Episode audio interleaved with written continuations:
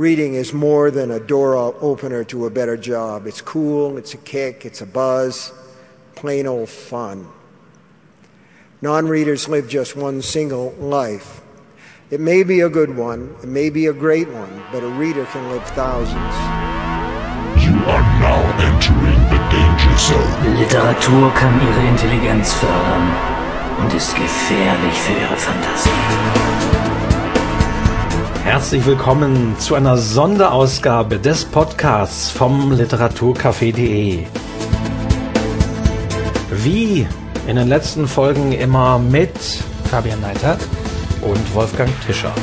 Hallo, schön, dass ihr da seid. Beim letzten Mal hatten wir es ja schon angekündigt. Es gibt eine Sonderfolge Yep. zu und über einen Schriftsteller, der wohl zu den kommerziell erfolgreichsten Schriftstellern weltweit gehört. Nach wie vor, ja. Ohne Frage sicherlich auch zu den bekanntesten Schriftstellern, zu den beliebtesten Schriftstellern mit Sicherheit auch, aber sicherlich auch zu den Schriftstellern, über den viele Leute Vorurteile haben. Glaube ich auch, ja. Und ähm, über ihn, über seine Texte auch Dinge urteilen, ohne je was von ihm gelesen zu haben. Die Rede ist von Stephen King. Jo, eine Sonderfolge. Wir wollen uns über Stephen King unterhalten. Genau. Tatsächlich hatten wir diese Idee schon letztes Jahr und hatten gesagt, weil wir immer mal wieder über Stephen King reden. Äh, und hat das ja eigentlich ganz grundlos gesagt, das kann man einfach mal machen. Aber tatsächlich gibt es ja dieses Jahr auch einen Grund. Also ist ja gar nicht so. Das war das Schöne, äh, Ja. dass ich geschaut habe und gedacht habe, Mensch, Stephen King, da gibt's auch so viel. Gibt es sicherlich Anlässe. Und in diesem Jahr kann man tatsächlich sagen, okay, es gibt einen guten Anlass, viel über ihn zu bringen. Und wir fangen jetzt an mit diesem Podcast. Und der Grund ist, er wird in diesem Jahr 70. Stephen King wurde geboren im Jahre 1947 und in Portland, Maine, und zwar am 21. September. Also am 21. September ist der 70. Geburtstag von Stephen King. Da wird man sicherlich sehr viel, denke ich mal, über ihn berichten, hören, sehen, lesen. Und wir sind die Ersten. Genau, das ist das Schöne dran. Also, zum 70. Geburtstag, der im September stattfinden wird, gibt es jetzt schon heute eine Sonderfolge. Und wir nehmen den Podcast ja auch immer normalerweise an unterschiedlichen Orten auf. Zumindest war das das Konzept. Und diesmal ist es ein bisschen schwer gefallen, schlichtweg, weil wir uns nicht in ein verfallenes Haus setzen wollten, weil es einfach zu kalt ist, ist mitten im Winter. ähm, aber wir haben eigentlich ein anderes gutes Datum ebenfalls, zumindest jetzt für die Aufnahme dieses Podcasts, denn wir nehmen heute auf am 13. und am Freitag, den 13. Januar in diesem Fall, 2017. für zukünftige Nach für zukünftige Nachhörer. Genau. Weil das im Archiv. Hoffen wir, dass die Aufnahme klappt. Wie starten wir zu Stephen King? Wir haben uns einiges überlegt, man kann sehr viel und wir werden ein paar Dinge erwähnen. Wir haben hier auch ähm, ein bisschen Dinge rausgesucht, die sich so fanden zu Stephen King, an Material, an dem, was dieser Mann so alles macht. Interessanterweise sind hier vor uns eben nicht nur Bücher, sondern auch Hörbücher. Mögliche, ja. Und interessanterweise haben wir hier auch Computersoftware. Dazu wirst du später noch mal was Ja, sagen. da erzähle ich später noch was drüber, ja. Denn ich habe diese Computersoftware irgendwann mal erworben und seitdem liegt sie hier und ist sie hier noch eingeschweißt und mittlerweile wahrscheinlich auf modernen Geräten gar nicht mehr lauffähig. Ja, ja, das ist von 1999. Ja. Also Software gibt es von Stephen King. Ich habe hier ebenfalls auch von den Arten, also es ein Musical habe ich hier auch noch von Stephen King, also zu dem er das Libretto geschrieben hat. Mehrere Audioaufnahmen. Ja, Kassetten. Die Älteren werden sich dran erinnern. Wir sollten auch hier erwähnen, Ach ja, und wir haben ganz spezielle auch Sonderausgabe. noch, da, da werden wir später nochmal drauf zurückkommen. Ähm, eine ganz spezielle Sonderausgabe kann man jetzt nicht sehen, aber wir, wir machen mal ein Foto und stellen es noch online. Es gab so ein Einweghörbuch zu, zu dem Roman Puls als Hörbuch. Und 2006 erschienen. genau, und äh, da, das ist also ein, ein MP3-Player, auf Ein dem Einweg-MP3-Player. Genau, auf dem nichts weiter drauf ist als dieses Hörbuch, Puls, gesprochen. Über den haben wir auch schon mal geredet, auf den werden wir auch zu sprechen kommen. Auf jeden Von Fall, David Nathan. Äh, Und das gab es damals, glaube ich, ich. Äh, Es gab drei verschiedene. zwei oder drei. Drei verschiedene. Es gab da, ähm, äh, hier auf dem Tisch liegt tatsächlich auch noch von John Grisham die Liste und der Gefangene und dann gab es, Noch ein drittes. ja, und zwar von einer weiblichen Autorin. Ich hab's vergessen. Es, es steht auch, glaube ich, irgendwo hinten drauf, was es sonst noch Aber gibt. ansonsten, wir haben hier Puls von Genau. Stephen King. Das war ein Testballon, der nicht so hoch gestiegen ist. Haben damals auch 30 Euro gekostet. Ähm, und interessanterweise, ähm, nachdem ich mal recherchiert habe, kostet auch heute noch das Hörbuch zu Puls, auch als MP3-Download, äh, je nachdem 25 oder 30 Euro. Finde ich äh, sehr interessant, wo es teilweise andere Hörbuchproduktionen gibt. Der Anschlag beispielsweise, dass wirklich ein Hörbuch ist, das, äh, wie viele Stunden geht es? Zwölf Ähm, ja, also das, na, das geht ziemlich, da Gesamtspielzeit 32 Stunden. ähm, das kriegt man teilweise, ähm, also sozusagen auch noch neu für 7 Euro mittlerweile. Merkwürdige Preispolitik dann immer wieder. Gut, manchmal hat man schlichtweg wahrscheinlich bei den Verlagen vergessen, was zu ändern. So, Stephen King. Was ist denn zu Stephen King zu sagen? Also nichts, ich würde sagen, wir hören auf, oder? ähm, ich kann dir sagen, wie ich zu Stephen King gekommen bin. Wie ich damals da, wie das los, ähm, war ich bei meinem besten Freund. Ich war 13 und da stand die Taschenbuchausgabe von S oder Es, je nachdem. Das ist ganz komisch bei diesem Titel. Ich weiß, das müsste S heißen, aber ich habe es immer als Es abgespeichert. Ich weiß, dass ein rotes, dickes Buch so richtig in der Hand lag, weil das so wie so ein Klotz war. Und er hat mir damals erzählt, dass er im Laden war und er hat dieses Buch gekauft, weil er schon ein paar andere Sachen von Stephen King gelesen hatte. Und der Verkäufer, der Buchhändler hat ihn gefragt, wie alt er sei. Und er hat gelogen über sein Alter und hat gesagt, er sei 16, er war erst 15 zu dem Zeitpunkt. Und erst daraufhin hat er ihm dieses Buch verkauft. Und das hat mich so, so imponiert, weil ich das noch nie gehört habe über Bücher, dass jemand sagt, wie alt bist du denn? Kann ich dir das verkaufen oder nicht? Äh, Dass ich gesagt habe, gut, dann muss ich das lesen. Und dann habe ich also meinen allerersten Stephen King mit 12 oder 13 gelesen und äh, das war Es und seitdem bin ich nicht mehr von losgekommen. Ich muss sagen, dass ich eher zu denen gehörte, die, die diese Vorurteile zu Stephen King hatten früher. Ah, ja. Ich äh, habe Stephen King auch abgehakt unter so Vielschreibern und Trash-Schreibern. Und soweit ich mich erinnere, war mein erstes Buch damals Shining, das ich gekauft habe, als ich den Film gesehen hatte, die Kubrick-Verfilmung, die Stephen King selbst ja gar nicht so mag. Ich wollte aber dann aufgrund dieses Filmes, den ich wirklich sehr gut fand und den ich eigentlich bis heute eigentlich auch noch sehr gut finde als Film an sich, es ist gewisserweise eben auch ein Kubrick-Film, wollte ich einfach mal tatsächlich jetzt lesen. Und ich weiß, dass ich damals Shining nicht ganz durchgelesen habe, weil ich es tatsächlich für sehr geschwätzig gehalten habe. Das, was mir heute an Stephen King sehr gut gefällt, dass er eben im besten Sinne so eine gewisse Geschwätzigkeit, dass er Dinge sehr gut ausmalen kann, dass er Details erwähnt und erzählt auch über Personen. Das empfand ich damals als sehr geschwätzig und ich habe es nicht ganz gelesen. Und ich glaube, dass ich eigentlich erst wieder zu King gefunden habe, wenn ich mich erinnere, in den 1990er Jahren anhand seiner Experimente, die er gemacht hat. Und damals war es eine Fortsetzungsgeschichte, die, soweit ich weiß, monatlich erschienen ist. Und das war der Green Mile. War das monatlich tatsächlich? Es war äh, monatlich. Ähm, aber ich, ich habe ja hier Ach, sogar krass. von damals noch die, das war bei Bastei Lübbe. Äh, Stephen King ist ja mittlerweile so bei, bei Heine Random House äh, beheimatet, aber nicht nur. Bei, bei Bastei Lübbe gibt's nach wie vor noch Lizenzen. Im Übrigen haben die vor kurzem erst für 1,50 Euro Shining als E-Book verkauft. ähm, ja, habe ich hier noch hier, aber ich glaube, da steht nicht unbedingt Deu deutsche das- Erstveröffentlichung. 5 D-Mark steht hier noch drauf. Ähm, Man muss sagen, 5 D-Mark für ein ja, für ein 120 Seiten etwa genau. Büchlein, Ja. auch sehr klein.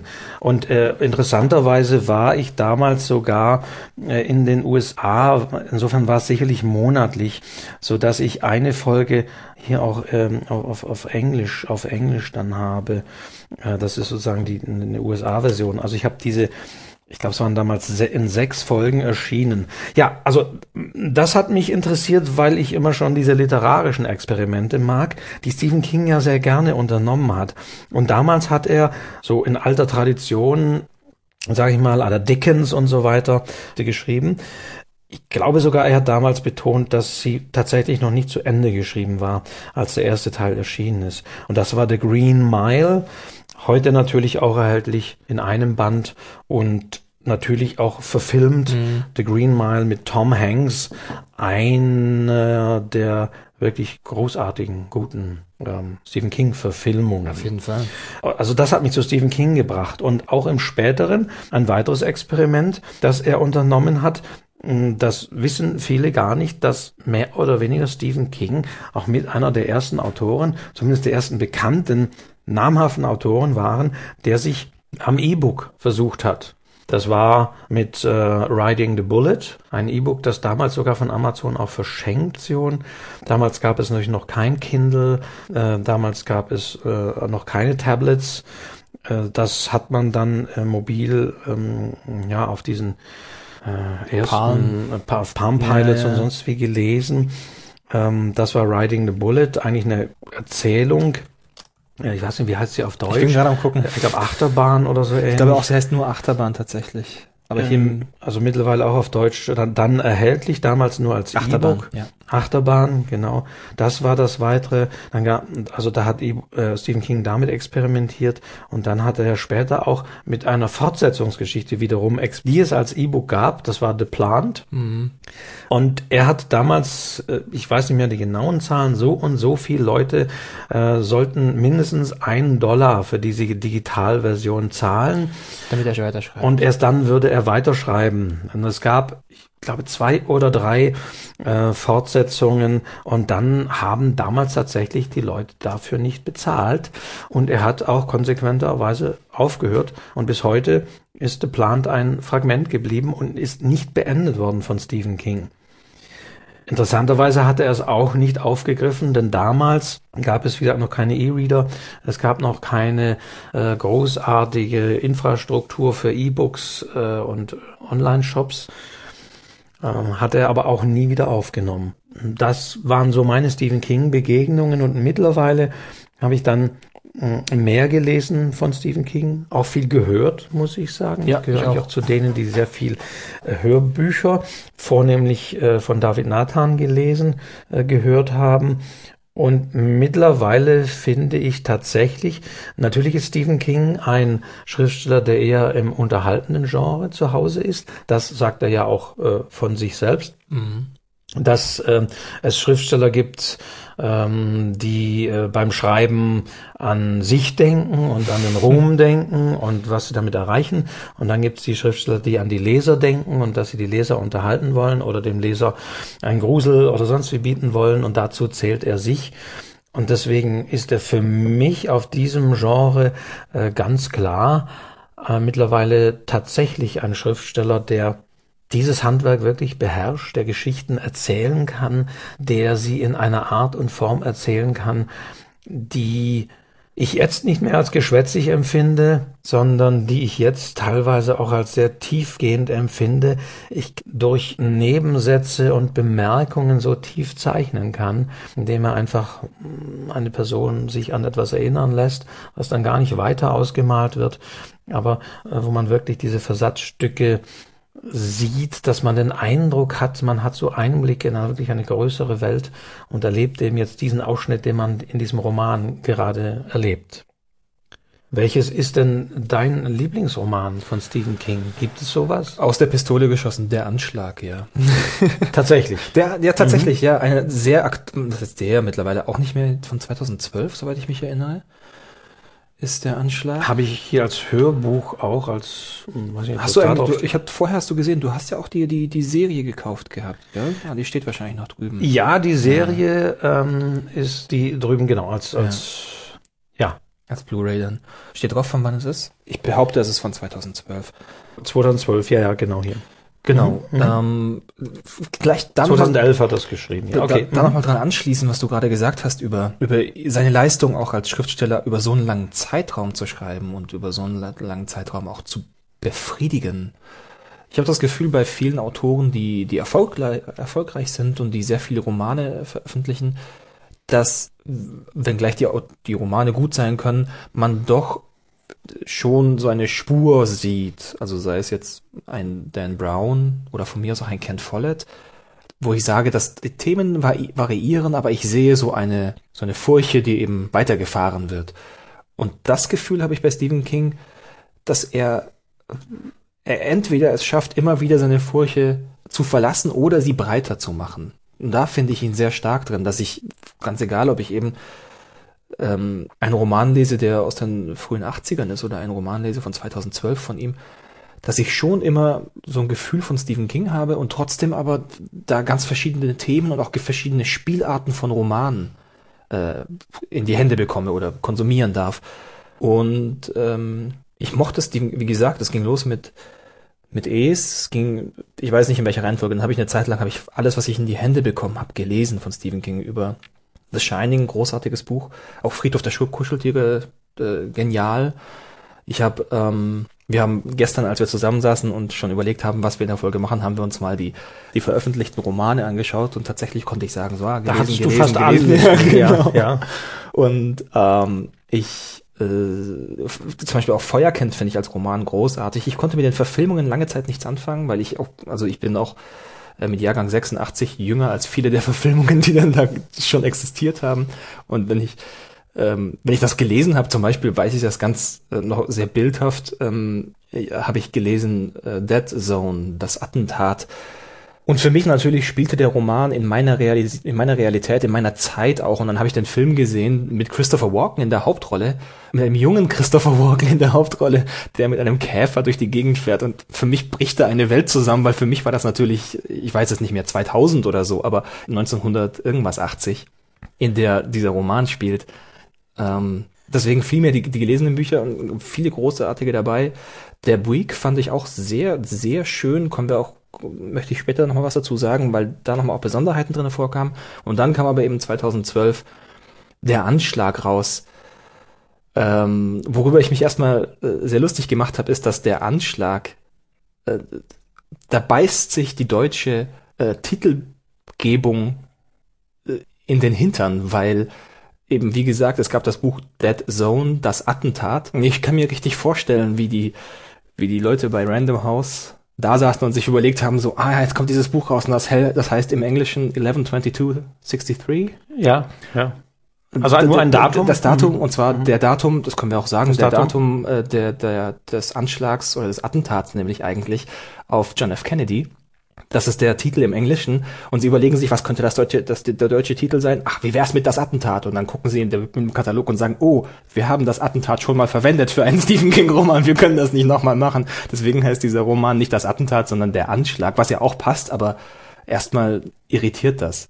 Titel und die englischen und deutschen ist ja sowieso eine Sache. Ja. Ich weiß, Stephen King hat sich selbst äh, sehr drüber lustig gemacht, dass gerade dieses Es und er hat das wirklich äh, so auch, glaube ich, eher als Es ausgesprochen, ja. das It. Und, und dann ähm, meinte er aber, dass dann damals man im Deutschen dazu tendierte, dass man eben auch Misery, der damals rauskam, im Deutschen zunächst unter dem Titel Sie. Ja. Und äh, ja, man hat da auf Teufel komm raus versucht, so Serien zu, zu machen aus den Büchern, dass man gesagt hat, oh, da gab es erst Es, jetzt gibt es Sie, wobei die Bücher ja überhaupt nichts miteinander zu tun haben. Genau, diese typische wieder, merkwürdige Wiedererkennung im, im Titel. Und ja, äh, auch äh, muss man sagen, äh, auch sehr interessant ist das ja, ich glaube, es ist wirklich das letzte Buch, ähm, was im Deutschen Mind Control ja. heißt, der dritte Teil Bill, äh, dieser, Bill Hodges, dieser äh, Bill Hodges äh, Trilogie, dass der im Deutschen eben Mind Control heißt. Englischer Titel? Äh, ja, während er im Englischen End of What heißt. End of Watch. End of Watch, genau. Ja. End of Watch, also das Ende des Rundgangs, das ja genau, ja, also das taucht ja so auch im Buch dann dann auf, ähm, aber ja und ich weiß nicht warum äh, man im Deutschen dann einen englischen Titel äh, verwendet hat, Mind Control, der den Inhalt eigentlich nur nicht so hundertprozentig wiedergibt. Das finde ich immer sehr seltsam. Noch seltsamer. Ja, genau. Äh, für mich auch ebenso seltsam ist, ähm, wenn wir jetzt bei diesem Thema äh, komische Titel sind, gab ja mehrere komische Titel. Es gibt auch, das finde ich auch sehr schade, dass es ja, man sieht ja den Büchern an, wenn man, wenn du die Bücher gekauft hast in den 90ern oder 80ern, haben die einen bestimmten Stil von Design. Mittlerweile haben sie dieses, weiß ich nicht, ob das, was soll das sein, Kinderhandschrift oder so, so Ja, in meinen Augen nicht ganz glücklich. Ja, ich Etwas- auch, etwas überhaupt nicht, ja. äh, sehr wertig wirkende, tra eher trashige genau. wirkende, ja. Jetzt gibt es aber ja, fast alle Romane sind ja nochmal in dem Design wieder erschienen, äh, wie sie versuchen, auch diese Designs aneinander anzupassen. Und die Titel, da ist das ähnlich. In den 80ern, da hatten sie fast immer die englischen Titel mit so einem deutschen Untertitel. Da gab es Dead Zone, das Attentat, da gab es ähm, äh, in Needful Things in einer kleinen Stadt, es gab Tommyknockers, das Monstrum, so gab es, die Titel waren so doppelbelegt. Bis hin zu äh, the, Stand oder Dark Das Tower. letzte Gefecht. Ja, das, unter das letzte Gefecht, genau. Genau. Und äh, das Buch, das vor der Anschlag rauskam, war Under the Dome. Eine Geschichte über eine Kleinstadt, die tatsächlich unter einer, wie unter einem, unter, einer Kuppel gefangen ist, einer unter, unsichtbaren Kuppel. Käseglockenartig. Genau, und es gibt kein Rein und kein Raus. Und dann wird geguckt, da werden wir auch drüber reden, wie King seine Geschichten hier aufbaut und so weiter. Aber dann wird geguckt, was passiert mit dieser Gesellschaft, die unter dieser Käseglocke sitzt. Es ist tatsächlich ein Dom. Under the Dome ist der englische Titel. Im Deutschen heißt der Titel Die Arena. Der überhaupt gar keinen Zusammenhang, weder mit dem Inhalt noch mit dem, mit dem Bild irgendwie da zu tun hat. Zurück zu ähm, der Anschlag. Dann sage ich noch kurz, warum das mein, mein äh, Lieblingsbuch ist. In, da kommen mehrere Sachen zusammen. Ich bin großer Zurück in die Zukunft Fan. Ich bin großer Fan von Zeitreisegeschichten und weiß, habe sehr, sehr, sehr viele Geschichten, die mit Zeitreisen und ihren Problemen zusammenkommen. Und das Problem mit Zeitreisegeschichten ist, dass es fast immer darauf hinausläuft, dass Zeitreisegeschichten bloß dazu dienen, dass jemand zurückreist, um das, was er angerichtet hat, und nochmal wieder gerade zu biegen. Das ist so die, die Standardprämisse von Zeitreisen, als ob es nichts anderes gäbe. Das ist schade. Und ich finde, Stephen King kriegt das schön hin in diesem Roman, in dem es eben darum geht, dass jemand im Jahr 2012 oder 11 ein Wurmloch findet ins Jahr 1959 und ganz verkürzt gesagt den Auftrag erhält oder sich selbst den Auftrag dann irgendwann auch aufbürdet, mehrere Jahre in der Vergangenheit zu leben, um den Anschlag auf John F. Kennedy zu verhindern. Das ist oder? So kann man Ja, in das ganz kann man grob- so in ganz groben Ja. Zügen, die Grundprämisse. Mhm. für die Amerikaner nochmal ein ganz anderes Thema als für uns, dieser Anschlag oder dieses Attentat. Ähm, trotzdem aber Zeitreise, spannende Sache. Stephen King höre ich mir auf jeden Fall an. Und dazu kommt ähm, eben, es ist gesprochen von David Nathan. Wer sich in der Hörbuchszene auskennt, kennt die, hat die Stimme im Kopf. Wer sich mit Filmen auskennt, wird sie kennen, wenn er Filme mit Johnny Depp gesehen hat. Er ist die Stimme von Christian Bale und Johnny Depp im Deutschen. Und er spricht seit mehreren Jahren, ich glaube seit zehn schon, das weiß ich nicht, ob der Puls nachträglich aufgenommen worden ist, aber Nein, da- das Wohl ich damals. ja, also ja. dann seit etwa zehn Jahren spricht ja, er mindestens. ähm, die Stephen King Romane, die neu rauskommen und irgendwann ging es dann los, dass Audible, der äh, Amazon Tochter, aber Firmen, die konsequent gesagt haben, wir gehen von dieser im Deutschen sagt man autorisierten Lesefassung, was nichts anderes als eine, gekürzte Fassung des Romans ist, weg hin zu den originalen ungekürzten Lesungen der Romane. Und sie haben die Rechte zurückgekauft oder aufgekauft, alten Bücher von Stephen King und nach und nach liest David Nathan alles, ich weiß nicht ob alles, aber sehr, sehr viel von Stephen King ein. Die großen, die bekannten Romane von Stephen King wie S oder Es, äh, The Shining, glaube ich auch, The Stand. Shining ist nicht, das ist das Einzige, glaube ich, was nicht von ihm bislang eingelesen Ah, okay, das wusste ich nicht. Ähm, aber da kann man gleich nochmal gucken. Ja, aber in der Tat, er Aber liest sehr genau, viel. er Also zum Beispiel auch The Stand, ungekürzt 52, über 52 Stunden eingelesen Ja. von ihm. Ja, in der Tat. So liest er gerade die Bücher ein und ich muss sagen, als Sprecher, ähm, David Nathan, man, da kann man auch viel länger drüber reden, aber in kurz, es ist ein unglaublich guter Sprecher mit einer extrem angenehmen Stimme, der das, äh, man könnte auch kriti man kann ein paar Sachen kritisieren, aber man kann auch sagen, oder erstmal ist das großartig, was er da ableistet. Wir Stephen King hat es als Musik bezeichnet. Ja. Äh, Ich, äh, ähm, als Stephen King äh, in Deutschland war, 2014, hat ja ähm, äh, King zwar gelesen, aber eben auch David Nathan äh, dann anlässlich von Dr. Sleep eine Passage draus gelesen und King meinte dann, wow, that's music. Ja. Okay. Ein Also es- großartiges Kompliment für einen deutschen Sprecher. Auf jeden Fall. Dafür, dass die deutsche Sprache immer als sehr hart und, und äh, abgehackt bezeichnet wird. Ja, David Nathan, großartiger Sprecher. Ich bin Fan auf jeden Fall. Ähm, ich mag, was er macht. Und wenn dann noch sowas dazu kommt, dass er eben ein, so einen Schriftsteller wie Stephen King äh, einspricht, dann ist das unglaublich großartig. Ich höre aber auch auch von Stephen King, von David Nathan und habe dann der Anschlag gehört 2012 und es war für mich das Buch des Jahres 2012. Es ist für mich, ich will gar nicht weiter drüber reden über den Inhalt, aber es ist für mich auch die größte Liebesgeschichte 2012. Und nur das als Beispiel, wie Stephen King es dann doch immer wieder schafft, mich zu überraschen, weil ich dann sage, krass, ich habe von diesem Kerl an die 40 Romane, ich weiß nicht genau, ob es 40 sind, aber um die 40 Romane gelesen und trotzdem schafft er es, was zu schreiben, das mich nicht nur überrascht, sondern das ich auch noch gut finde. Und ich bin, also für mich ist das derzeit der, der Roman, auf jeden Fall. Und es war in meiner Wahrnehmung auch einen Roman, ähm, der in der FAZ äh, besprochen wurde im Feuilleton. Ich glaube, mit diesem ja. Roman hat es, war es nicht das sogar so Frank Schirmacher, ja. damals sogar noch selbst, ähm, der den Roman besprochen hat. Und das war so der Wendepunkt, wo es tatsächlich passiert ist, dass Stephen King auch vom Feuilleton wahrgenommen wurde als ein Autor, der eben nicht, wie man vielleicht meint, billige Horrorgeschichten schreibt, genau. sondern der auch durchaus ja diese Geschichten erzählen kann, auch politisches aufgreift. Denn das passierte ja immer. Ähm, ja, also da gebe ich dir recht. Ich finde auch der Anschlag unheimlich stark. Was generell aber auch der Anschlag zeigt, wo ich Stephen King sehr stark finde, äh, das habe ich so selten erlebt bei Schriftstellern, dass Stephen King längere Zeiträume mhm. wunderbar äh, beschreiben kann. Hier ja eben auch über mehrere Jahre ja. geht hier die Handlung, aber wir haben das das das gleiche, also das taucht sehr häufig. Ja, ja. Äh, wir haben Revival, unser letzte große Roman, der als Taschenbuch herausgekommen ist, wo auch über einen langen Zeitraum von der Kindheit äh, bis glaube ich in bis, bis der Protagonist dann in 60 ist oder, oder noch noch älter berichtet wird. Wir haben es natürlich bei äh, die Verurteilten der mhm. Shawshank Redemption klassischerweise, wo ja.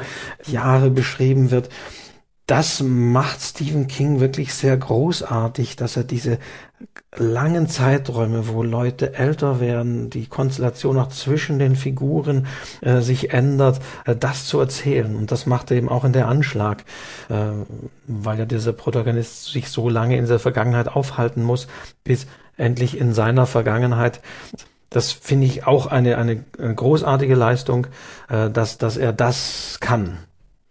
Ein Nachtrag im Übrigen noch, Shining wurde von Dietmar Wunder oh, eingelesen. Auch großer Sprecher. Daniel Craig zum Beispiel. Daniel Craig, äh, witzigerweise auch. Ja, mittlerweile äh, jetzt äh, spricht er auch John Sinclair. Wirklich? Ah, ja. Stimmt, das hast du, genau.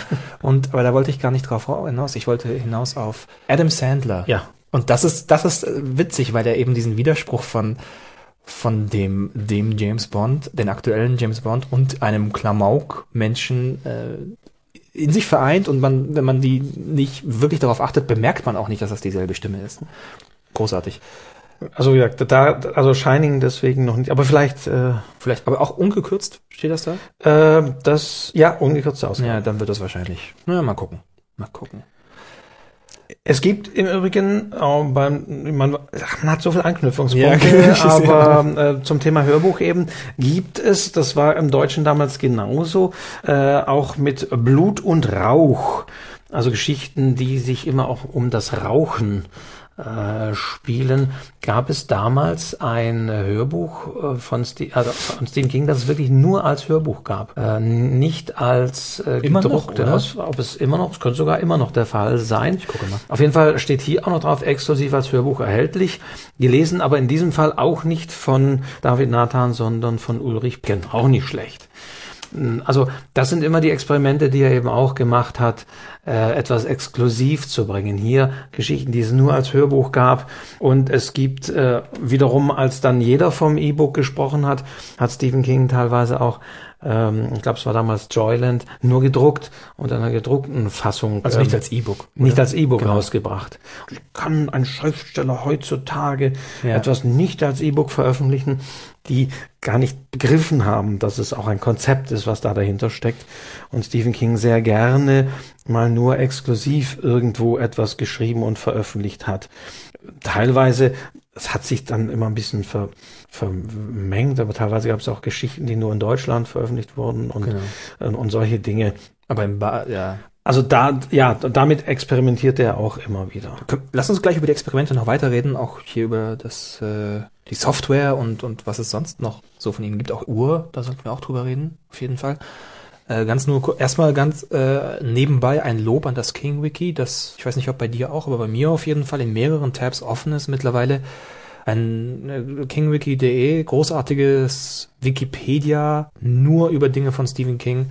Schön ist, dass oben drüber immer steht, Warnung, dieses Wiki ist voller Spoiler, lesen nur auf eigene Gefahr. Genau das ist es, aber es ist eine, eine Quelle der, der Erheiterung, wenn man mehr über Bücher wissen möchte. Aber auch da reden wir gleich drüber, weil Stephen King selbst ja mehr über den Roman oder das Buch selbst mitliefert bei jedem, bei jedem Produkt. Kurz zu Blut und, Blut und Rauch. Äh, die Geschichten sind mittlerweile im Kabinett des Todes enthalten. Also das passierte dann ja durchaus, dass äh, so wie da es damals hieß es natürlich auch Riding the Bullet, das Wird nur genau. digital und dann kam es ja doch irgendwann okay. Uhr ja genauso. Ähm, und Ur genauso. Ur war die Geschichte, die Stephen King damals zur, ich weiß nicht, zweiten oder dritten Kindle-Generation 2007, das muss die ähm, weiße, war das nicht sogar die erste? Bist du sicher? Die zweite oder dritte? Es war, glaube ich, die zweite oder dritte. Okay. Es war nicht der erste Kindle, aber da hat er damals eine Geschichte, wenn man so will, äh, über, de, über den Kindle, das Lesegerät von Amazon geschrieben, war damals auch bei der Präsentation des Gerätes Hat es dort vorgelesen? und hat aus dem Kindle vorgelesen. Interessanterweise eben aus einem pinkfarbenen Kindle, den Amazon damals auch nur für Stephen King produziert hat und der ja eben auch in seiner Geschichte eine Rolle spielt, dass ein Kindle in Pink ähm, plötzlich. Also auch so etwas hat er gemacht. Damals hat man ihm natürlich auch ein bisschen vorgeworfen, dass er hier eine Geschichte für Amazon und so weiter Und sich schreibt verkauft, und sich verkauft. Aber er hat äh, oder sagt es, die Geschichte ist mittlerweile, also sie gab es auch jahrelang nicht auf Deutsch. Sie ist jetzt aber im äh, letzten Jahr 2015 im Bazar der bösen Träume äh, jetzt auch in Deutsch ähm, erhältlich in dieser in diesem Erzählungssammelband. Ähm, und ja, Stephen King hat da man und schreibt dazu auch, dass er das natürlich nicht gemacht hätte, wenn ähm, er nicht tatsächlich so diese Idee gehabt hätte, wenn ihn tatsächlich, wenn er nicht auch so letztendlich auf diesen Geräten gelesen hätte und äh, also an eine reine Auftragsarbeit hätte er so nicht so nicht angenommen. Du hast recht, es gibt so, ich habe in meinem Kopf so, okay, lass uns gleich noch über Bazar der bösen Träume reden, weil da kann man über... Dann, da haben wir schon, wieder, Ja, dann haben wir genau. auch schon wieder eine Verknüpfung zu der Anschlag, weil interessanterweise natürlich auch diese Uhr, diese Geschichte über das Kind eine Zeitreise Ja. ähm, äh, Geschichte ist oder zumindest ein Blick in, in eine andere Zeit und da auch immer wieder Dinge wiederkehren, dass es zum Beispiel in diesen Zeitreisegeschichten auch immer irgendwelche eine Art von Wächter gibt, die darüber ähm, wachen müssen, dass niemand so großartig in der Zeit reist oder wenn es da Verschiebungen oder ein Verrutschen gibt, dass dann äh, die Wächter darauf achten, dass es nicht allzu schlimm wird. Okay, ich streiche offiziell den Plan, irgendetwas ganz speziell besprechen zu wollen. Wir springen eh von Punkt zu Punkt, aber so ist das. Im Endeffekt werden wir alles besprochen haben. Ähm, viel Spaß, Spaß beim Kapitel einteilen später. Ich glaube, Ähm, die wird es wahrscheinlich nicht geben. Ja, okay. Höchstwahrscheinlich. lass, bleib- lass da bleiben. Das ist auch eine Besonderheit an Stephen King. Also nebenbei erwähnt, er hat sowieso ein sehr groß vernetzt, also ein so ein, sein, all seine Bücher, obwohl vielleicht lehne ich mich da sehr weit hinaus, aber ein Großteil seiner Bücher spielt im selben Universum. Sehr viele Figuren, sehr viele Personen trifft wieder und das nicht nur in einer Erwähnung, sondern auch dann gibt es den einen Polizisten, der in einem Roman ist der, der, der, der, weiß ich nicht, der Deputy oder so, und dann in einem anderen Roman ist der 20 Jahre älter und ist, hat aber auch eine andere Form. Und so trifft, trifft man die Leute immer wieder. Man trifft natürlich äh, Castle Rock immer wieder.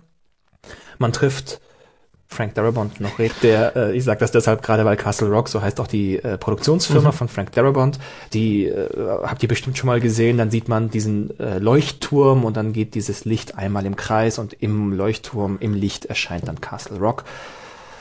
Diese Stadt existiert nicht, es ist eine fiktive Stadt in Maine, im Bundesstaat, in dem Stephen King bis heute lebt und ganz viele seiner Geschichten angesiedelt hat. Und so gibt es ganz viele Verknüpfungen innerhalb seiner Romane. Also nicht innerhalb- nur Figuren, sondern auch Orte Genau. oder auch oder- Gegenstände, oder- auch ja. dass, dass man, dass man hört, da ist dieser Vorfall mit dem Auto gewesen und man weiß als äh, gewiefter Stephen King Leser, er redet von Christine, dem Roman von ihm, der aber dort eben nur nebenbei erzählt wird als Nachricht, die dort äh, dann bei in, in irgendeinem anderen Roman erscheint. Äh, darüber hinaus finde ich aber, also neben dieser Verknüpfung äh, lese ich Stephen King eine, eine, eine Ideenverknüpfung an. Das, was du gerade gesagt hast mit diesen Wächtern, diese Grundidee von in eine andere Welt schauen können, die ja jetzt in der Anschlag sehr breit ausgetreten wurde, das ist ganz positiv gemeint, überhaupt gemeint. Ähm, das liest man, wenn man sehr viel Stephen King liest, ihm an, dass man Ahnungen von Ideen spürt in einem Roman und dann merkt, dass das Jahre später in einem anderen Roman wird diese Idee dann eben komplett ausgebaut und komplett verwendet als Idee. Ohne dass er sich selbst plagieren oder von Genau, sich selbst nein, äh, abschreiben überhaupt nicht, würde. Überhaupt nicht, Genau. deswegen meine ich. Ich meine eher so eine, so eine, eine Weiterentwicklung und das nicht im Sinne von Fortsetzungsroman, sondern im Sinne von, das ist ein ganz anderer Roman, aber die, man spürt die gedankliche Weiterentwicklung, ähm, wo, wo, was noch gehen könnte und was dann noch passieren könnte. Und das finde ich, das macht das, dieses gesamte Werk auch so krass, dass es da diese, diese vielleicht auch erstmal ein bisschen plumpen mit den Figurenverknüpfungen gibt, sondern dass es da darüber hinaus eben diese gedanklichen Verknüpfungen gibt, die es alles zusammenbringen wieder. Und das es eben zu, eher zu einem großen Gesamtwerk machen, als jetzt zu einem äh, kleinen, äh, äh, zu einem Werk, das aus ganz vielen Büchern besteht. Was sagst du? Äh, Es gibt ja immer wieder Leute, die sagen, da schreibt er doch gar nicht alles selbst. Doch. Das lässt er doch schreiben. Nee, das glaube ich nicht. Bei ihm glaube ich das nicht. Es gibt andere Leute, da stimme ich zu. Ähm, bei ihm, ich weiß es nicht, vielleicht weil einfach er mich schon eine ganze Weile begleitet. Also es erstmal krass. man- vielleicht liegt ja. es auch daran, dass er ja tatsächlich auch immer als Vor- und Nachwort, manchmal Genau. auch interessanterweise bei ihm als Vorwort, auch immer so ein bisschen Einblicke gibt Genau, und das ist- erläutert, ja. warum er wann, also Ja. beim äh, Basar der bösen Träume ist das ja sehr ausge ja, häufig der Fall, dass er zu jeder Geschichte auch äh, erzählt immer, warum oder wann er die Idee hatte. Äh, teilweise auch eben schreibt, dass manche Ideen über Jahre und Jahrzehnte hinweg irgendwo bei ihm lagern, bis sie sich dann irgendwann entwickeln. Also man, man merkt schon, dass er so sozusagen dieses diese Konzept und diese die- diese Ideen dann mit sich trägt.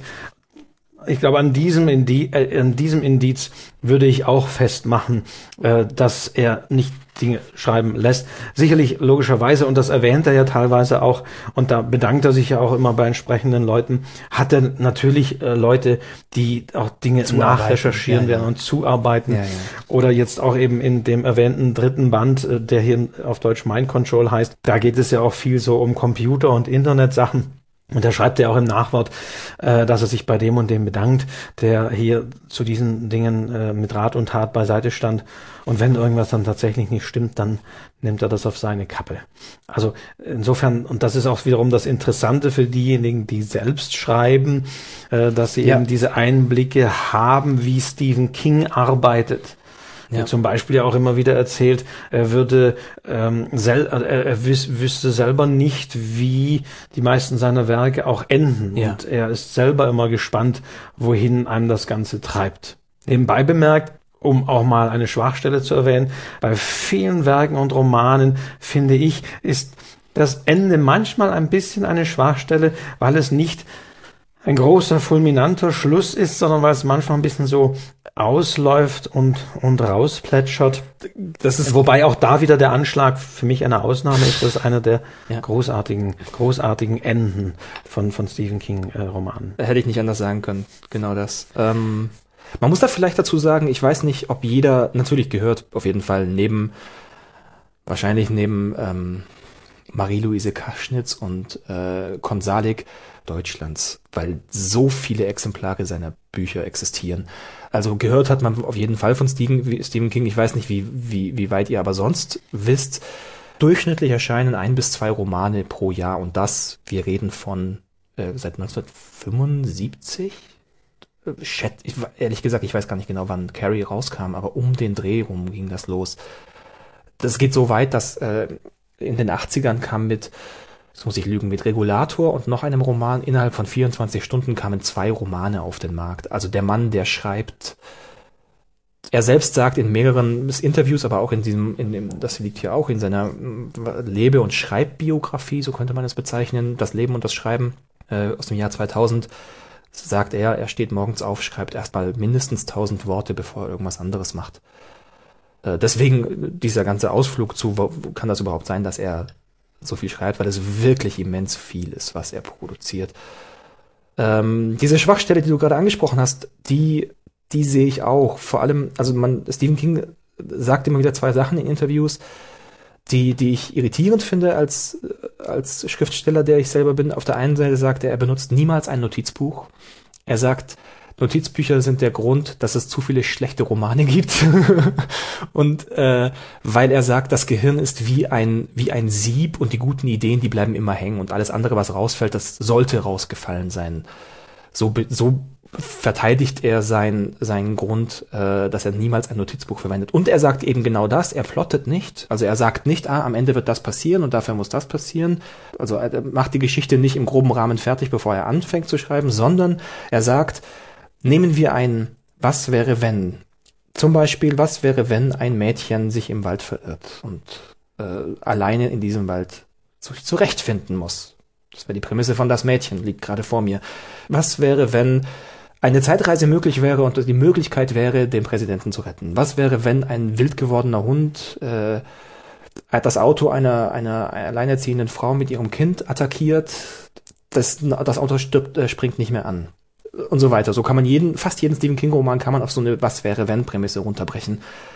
Und er sagt, er, er findet, also tatsächlich nicht er, er, er, er findet diese Geschichten nicht oder diese Prämissen, sondern er findet sie. Das ist das Schöne, was Wolfgang gerade schon was du ja gerade schon angerissen hast, dass er das auch immer beschreibt, dass er sagt, ich habe da eines Tages das und das gelesen und dann habe ich irgendwo was anderes gelesen oder was gesehen und dann hat sich das zusammengesetzt und das war die Prämisse dann. So baut er seine Prämissen auf.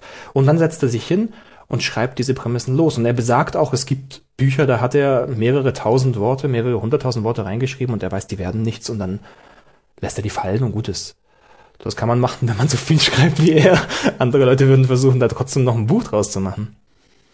Ähm, jetzt. Aber man merkt dieses Auslaufen genau, dann manchmal genau, eben genau, auch sehr, sehr deutlich, Richtig, genau. äh, dass er eben nicht äh, schon weiß und am Schluss da ist das und das dann, dann der Höhepunkt.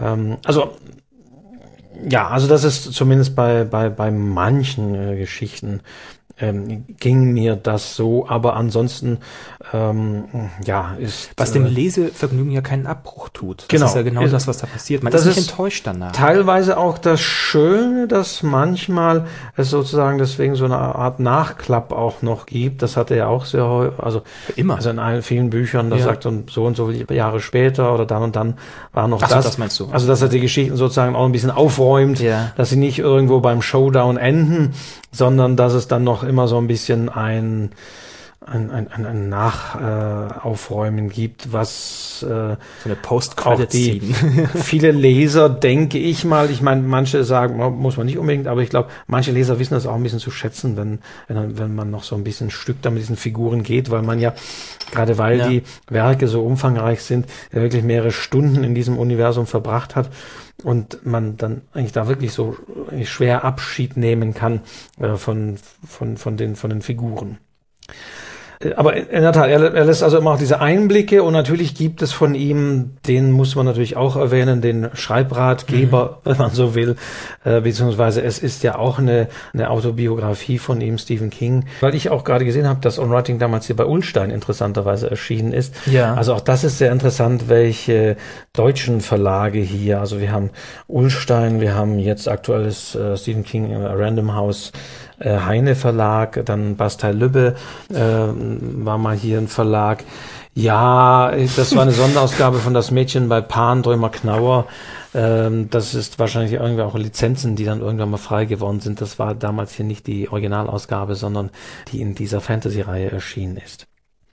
Nein, aber es, äh, on, on Writing, ja. ähm, wir können doch mal ausführlich Ich glaube, darüber wollte ich, äh, oder wollte ich darauf hinaus, auf jeden Fall, was eben auch autobiografisches äh, verknüpft, weil eben Stephen King, äh, das weiß ich wieder, das war meine Prämisse, äh, diese Einblicke gibt, immer wieder drüber schreibt und dann diesen Schreibratgeber, das Leben unterschreiben, wie er auf Deutsch heißt, geschrieben hat und dann auch autobiografisch Einblicke gegeben hat und auch nie, äh, äh, und das macht ihn auch sehr ehrlich, dann auch ganz verheimlicht hat, wie sein Leben verlief und dass er eben auch nicht immer äh, nur äh, Glück hatte und Überhaupt dass nicht. er auch ziemlich down ist und dass er, äh, das äh, wurde da ja auch spätestens da dann bekannt, dass er Alkoholiker ist, Stephen King. Ähm, Also Alkoholi- abstinenter, aber Jetzt zwar seit vielen Jahren abstinenter Alkoholiker. Es ist ja leider etwas, was nie aufhört. sozusagen nie, nie aufhört und äh, War ja, Alkohol dabei, und ja. auch andere Drogen. Ähm, ähm, und damit ja auch sehr, sehr offen umgeht und interessanterweise äh, ja wiederum in äh, Dr. Sleep dann Drogen und Alkohol und die anonymen Alkoholiker äh, eine Rolle spielen. Und da haben wir wieder den Punkt, wo er dann ähm, seine autobiografischen Dinge wieder reinnimmt. Äh, nicht nur das wäre wenn, was du erwähnt hast, sondern eben auch Die faktischen Sachen, die passiert die, die ja. Erfahrungen da, so dass man gerade bei Dr. Sleep ich sage mal, annehmen kann, dass natürlich viele dieser Erfahrungen, dieses anonymen Alkoholiker, dann auch wahrscheinlich ähm, darauf beruhen. Man kann ganz viel darauf zurückführen auf seinen, also das macht es tatsächlich als, äh, als, als, wenn man selbst schreibt und äh, zu jemandem, der so schreibt, wie er aufschaut. Also ich muss, äh, er ist tatsächlich 2016, ich weiß nicht, was ich von ihm gelesen habe, aber da habe ich, was ist 2016? Als ich 16 war, was nicht 2016 war, was auch ganz gut ist, dass es nicht 2016 war, ähm, 2001 müsste das gewesen sein, wenn ich richtig rechne gerade. 2002. Ähm, als ich 16 war, ich weiß nicht, was ich gelesen habe von ihm in dem Moment, aber da habe ich beschlossen, okay, ich möchte vom, vom Geschichtenschreiben leben können. Das war mein Start in Romane erzählen, auf jeden Fall, über Stephen King. Das, äh, er ist da auf jeden Fall der, der treibende Faktor. Und aber äh, dann liest man natürlich immer so Sachen, denkt, krasser Scheiß, wie kann man sowas produzieren und so viel produzieren und guckt dann neidvoll da drauf. Und wenn man dann eben liest, wie er aus seiner eigenen Biografie schöpft und das immer wieder neu verwandelt und dass die Idee eben nicht diese jedem Künstler zum Herau Hals heraushängende Frage, wie kommst du auf deine Ideen, eben dadurch beantwortet wird, dass er sagt, ich beobachte und das, was mir passiert und was ich sehe und was ich verarbeite, das verarbeite ich weiter und dadurch entstehen diese Ideen. Und das sieht man in ganz vielen Romanen. Entschuldigung, äh, du? Nein, und parallel sind es ja eben auch die Dinge, die man sich selbst immer wieder Richtig, oder häufig genau, stellt. eben. Oder was sicherlich das Erfolgsrezept ist vieler seiner Bücher, dass man eben sagt, ja stimmt, die Frage habe ich genau, mir auch schon gestellt. genau, ja. In diese Situation kam ich auch schon. Oder ich dachte, oh Gott, was, ja, ja. Und so bemerkt man, ähm, wir haben noch gar nicht über sein Pseudonym geredet, er hat eine Zeit lang unter Richard Bachmann geschrieben. Ähm, als das aufgeflogen ist, hatte er, also er hat das damals probiert, weil er gesagt hat, es gab äh, bei ihm, was heißt relativ schnell, er ist, also ist schon wieder lange her, damals aber war er schon auch ein paar Jahre dabei und war auch schon Bestseller-Autor in dem Moment und er hat dann irgendwann für sich äh, beschlossen, okay, jetzt weiß ich nicht mehr, kaufen die Leute meine Bücher, weil da mein Name draufsteht oder kaufen die Leute meine Bücher, weil sie wirklich gut sind. Das ist ja schon mal ein Gedanke, ein kritischer Gedanke, dem ich gar nicht so vielen Autoren unter, unterstellen würde. Daraufhin hat er gesagt, er wird... Wobei Jane, Joanne K. Rowling hat das eigentlich ähnlich gemacht. ja, ja, es gibt Krimi, natürlich keine die- Frage, ja, ja. es gibt sehr viele. Wobei da ist die Frage, ob sie das gemacht hat, äh, das weiß ich nicht, ob das, da wurde ja schon, also da reden wir von einer ganz anderen Zeit von, von, von Produktion. Natürlich. Äh, Witzig, weil äh, erst Stephen King erzählt selbst, dass ähm, nachdem Carrie herausgekommen ist, dass äh, ein Roman über eine, ein Mädchen, ein, äh, das äh, gemobbt wird, wird man heute sagen, ähm, und das aber telekinesische Kräfte hat. Es kann Dinge bewegen mit der Kraft ihrer Gedanken. Ähm, und damit kommt es irgendwann zu einer großen Katastrophe. Ganz grob zusammengefasst. Das ist der erste Roman, der von ihm erschienen ist, nicht der erste, der er geschrieben hat. Und er hatte dann einen neuen geplant. Ich weiß nicht mehr genau, ob das Friedhof der Kuscheltiere schon war, aber es war eben auch ein Horrorroman. Und daraufhin hatte ihm sein Agent davor gewarnt, dass wenn er zwei Horrorromane hintereinander herausbringen wird, dann wird er in die Schublade Horrorroman gesteckt wir reden jetzt die 70er. Heutzutage, wenn jemand nicht zwei Romane aus der gleichen, äh, aus dem gleichen Genre produziert, dann wird einem gesagt, nimm doch bitte ein Pseudonym, damit wir dich sauber in eine Richtung vermarkten können. Ähm, ich kann mir gut vorstellen, dass, dass bei Rowling genau das passiert ist, dass man gesagt hat, okay, lass uns diese Krimi-Romane nicht unter dem Namen Rowling verkaufen. Ich weiß es nicht genau, keine, lege ich keine Prämisse drauf, aber ich weiß. Nein, meines Wissens wollte sie eben tatsächlich raus. Also es war ja auch ein, also eigentlich ein verstecktes Pseudonym, unter dem sie diesen Krimi veröffentlicht hat, weil sie Ja, das ja, einfach genau. nicht, weil es einfach heutzutage äh, noch viel schwieriger ist, dann auch wirklich was anderes zu machen. richtig, genau. Also als Harry Potter Autorin äh, plötzlich einen Krimi zu schreiben. Also sie wollte Um dann- glaubwürdig zu bleiben. Da wollte, Ja. ne, weil, weil du ja sagtest, ähm, er, er hatte sich die Frage gestellt, ähm, kaufen die Leute die Bücher, weil mein Name Genau, draufsteht. ja. Und das wäre mit diesen Krimis von Joanne K. Rowling natürlich das genau das gleiche Ja, gewesen. okay, sie hätte schreiben können, was ja. sie, was, was, was sie will. Ja. Ja. Unter dem Pseudonym Richard Bachmann geschrieben, hat er ein paar Romane veröffentlicht, die auch, die tatsächlich von der Art her ein bisschen anders sind als die anderen Stephen King Romane, zumindest die zu der Zeit. Ähm, trotzdem äh, viele gute Romane dabei. Und nachdem dieses Pseudonym äh, aufgeflogen ist und die Bücher dann betitelt mit äh, Stephen King schreibt als Richard Bachmann und dann verkauft worden sind, dann hat er einen Roman unter dem Namen, also unter seinem Namen geschrieben, worum es geht, äh, in dem es um einen Schriftsteller geht, der sein Pseudonym, weil es aufgeflogen ist und daraufhin dieses Pseudonym zum Leben erwacht und ihn verfolgt, weil es, also aus Rache, weil es ja begraben worden ist. Äh, Und so gibt es ganz viele Stellen, dass äh, ganz viele Romane, wo man, wenn man die Biografie von Stephen King weiß und die oft auch eben hinten beschrieben ist, haben wir jetzt schon ein paar Mal erwähnt, dann ähm, da merkt man richtig, dass er daraus sehr viel schöpft und daraus immer wieder neue Geschichten äh, produzieren kann. Sollen wir über Verfilmungen reden? Das wäre jetzt nach dieser Pause auch mein Vorschlag, jetzt nochmal über die Verfilmungen, die es ja auch zahlreich gibt und wo es interessanterweise, äh, denke ich, vielleicht, vielleicht auch Verfilmungen gibt, äh, von denen die Leute gar nicht wissen, dass sie von Stephen King sind. Auf jeden Auch Fall. darüber hat sich Stephen King ja äh, selbst ein bisschen lustig gemacht, äh, wo er von einer alten Dame erzählt hat, die ihn angesprochen hat, der, der diese schlimmen äh, Geschichten schreibt und dann hat er gesagt, ja, aber so ein Film wie äh, eben die Verurteilten Shawshank Redemption, das, sowas gefällt dir. Und er sagt, ja, das ist auch von mir. Ob das jetzt wirklich so stattgefunden hat, ja oder nein. Aber gerade, glaube ich, bei diesem Film, die Verurteilten mit, mit Tim Robbins und Mo Morgan, Freeman, Freeman, ja. in den Hauptrollen. Ich glaube, das ist wirklich so ein Film, äh, klar, die Fans wissen es natürlich, aber äh, manchmal sind dann die anderen erstaunt und sagen, was, oh, die Verurteilten äh, von 1994, ja, das basiert tatsächlich auf einer ähm, Stephen King Erzählung, ja eine Short Story würde man sagen, also eine längere Erzählung. Novella, ja. Ja, eine, eine, eine, eine längeren Erzählung, die enthalten ist in diesem Sommer, Frühling, Sommer- Winter, Frühling irgendwie. Frühling, Sommer, Herbst und Tod. Äh, genau. Ich kann dir sagen, dass ich dieses Buch auf der Raststätte in Niefern-Öschelbronn gekauft habe. Das weiß ich sogar noch. Also in dem ist es enthalten. Im, im Ja. Übrigen fast für mich tatsächlich auch als in, in dieser Schriftform eine unheimlich starke Erzählung, gerade weil es da auch, auch über diesen langen Zeitraum geht und auch über die hier so ja, eine, eine, die gewisse Freundschaft, die sich auch zwischen die, dieses Verhältnis zwischen diesen beiden Männern wirklich großartig. Und ich habe gerade noch mal geschaut, weiß nicht, ob du es auch Ja, ja, aufhast, ich aber auch. nach wie vor, zumindest jetzt ist ein bisschen der Pate gleichgezogen, aber nach wie vor bei der IMDB, steht bei auf der, ersten Platz hier bei mir noch. Bei der Movie Database, ja. Ja. auf Platz eins nach wie vor mit 9,2 von 10 Punkten sozusagen bei den top-rated Movies ever, wenn man so will, also bei den am höchsten bewertetsten Filmen ähm, hier in der IMDB ist die Verurteilten nach wie vor auf Platz eins Und auf Platz zwei kommt dann der Pate und auf Platz drei der Pate 2. Ähm, also das ist auch interessant, dass Stephen King hier auch Verfilmungen hat. Oder damals äh, Stand By Me zum Beispiel. Diese Geschichte, wo sich die Jungs auf dem Weg machen, um äh, also als Jugendabenteuer eingesetzt, ein, ein, einen Toten, eine Leiche äh, zu finden und losziehen. Äh, das war damals äh, auch ein Film, der wirklich äh, berührt hat, der gar nichts mit Übersinnlichen äh, zu tun hatte, wie, auch bei die Verurteilten.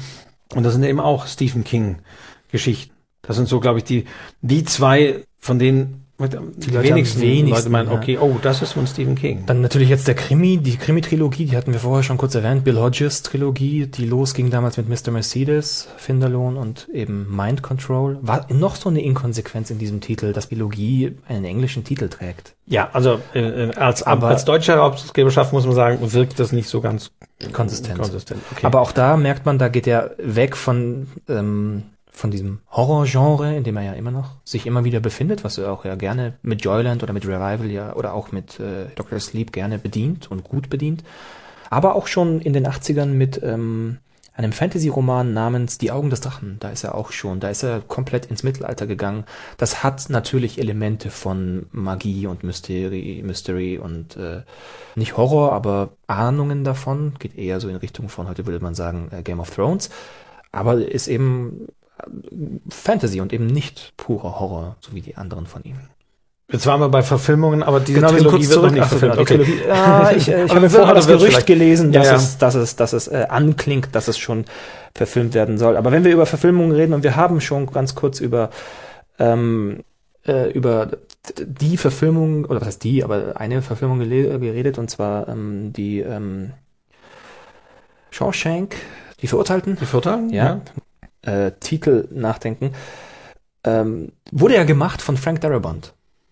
Filmemacher, der eigentlich aus Frank, also, ah, du hast recht, der kommt aus Frankreich, also vielleicht dann doch Darabont. Ja, Da brauchen wir ja wahrscheinlich. Mhm. das, ich weiß es nicht genau. Frank Darabont ist aber, ja, egal. Genau. So, jetzt ist das Ding.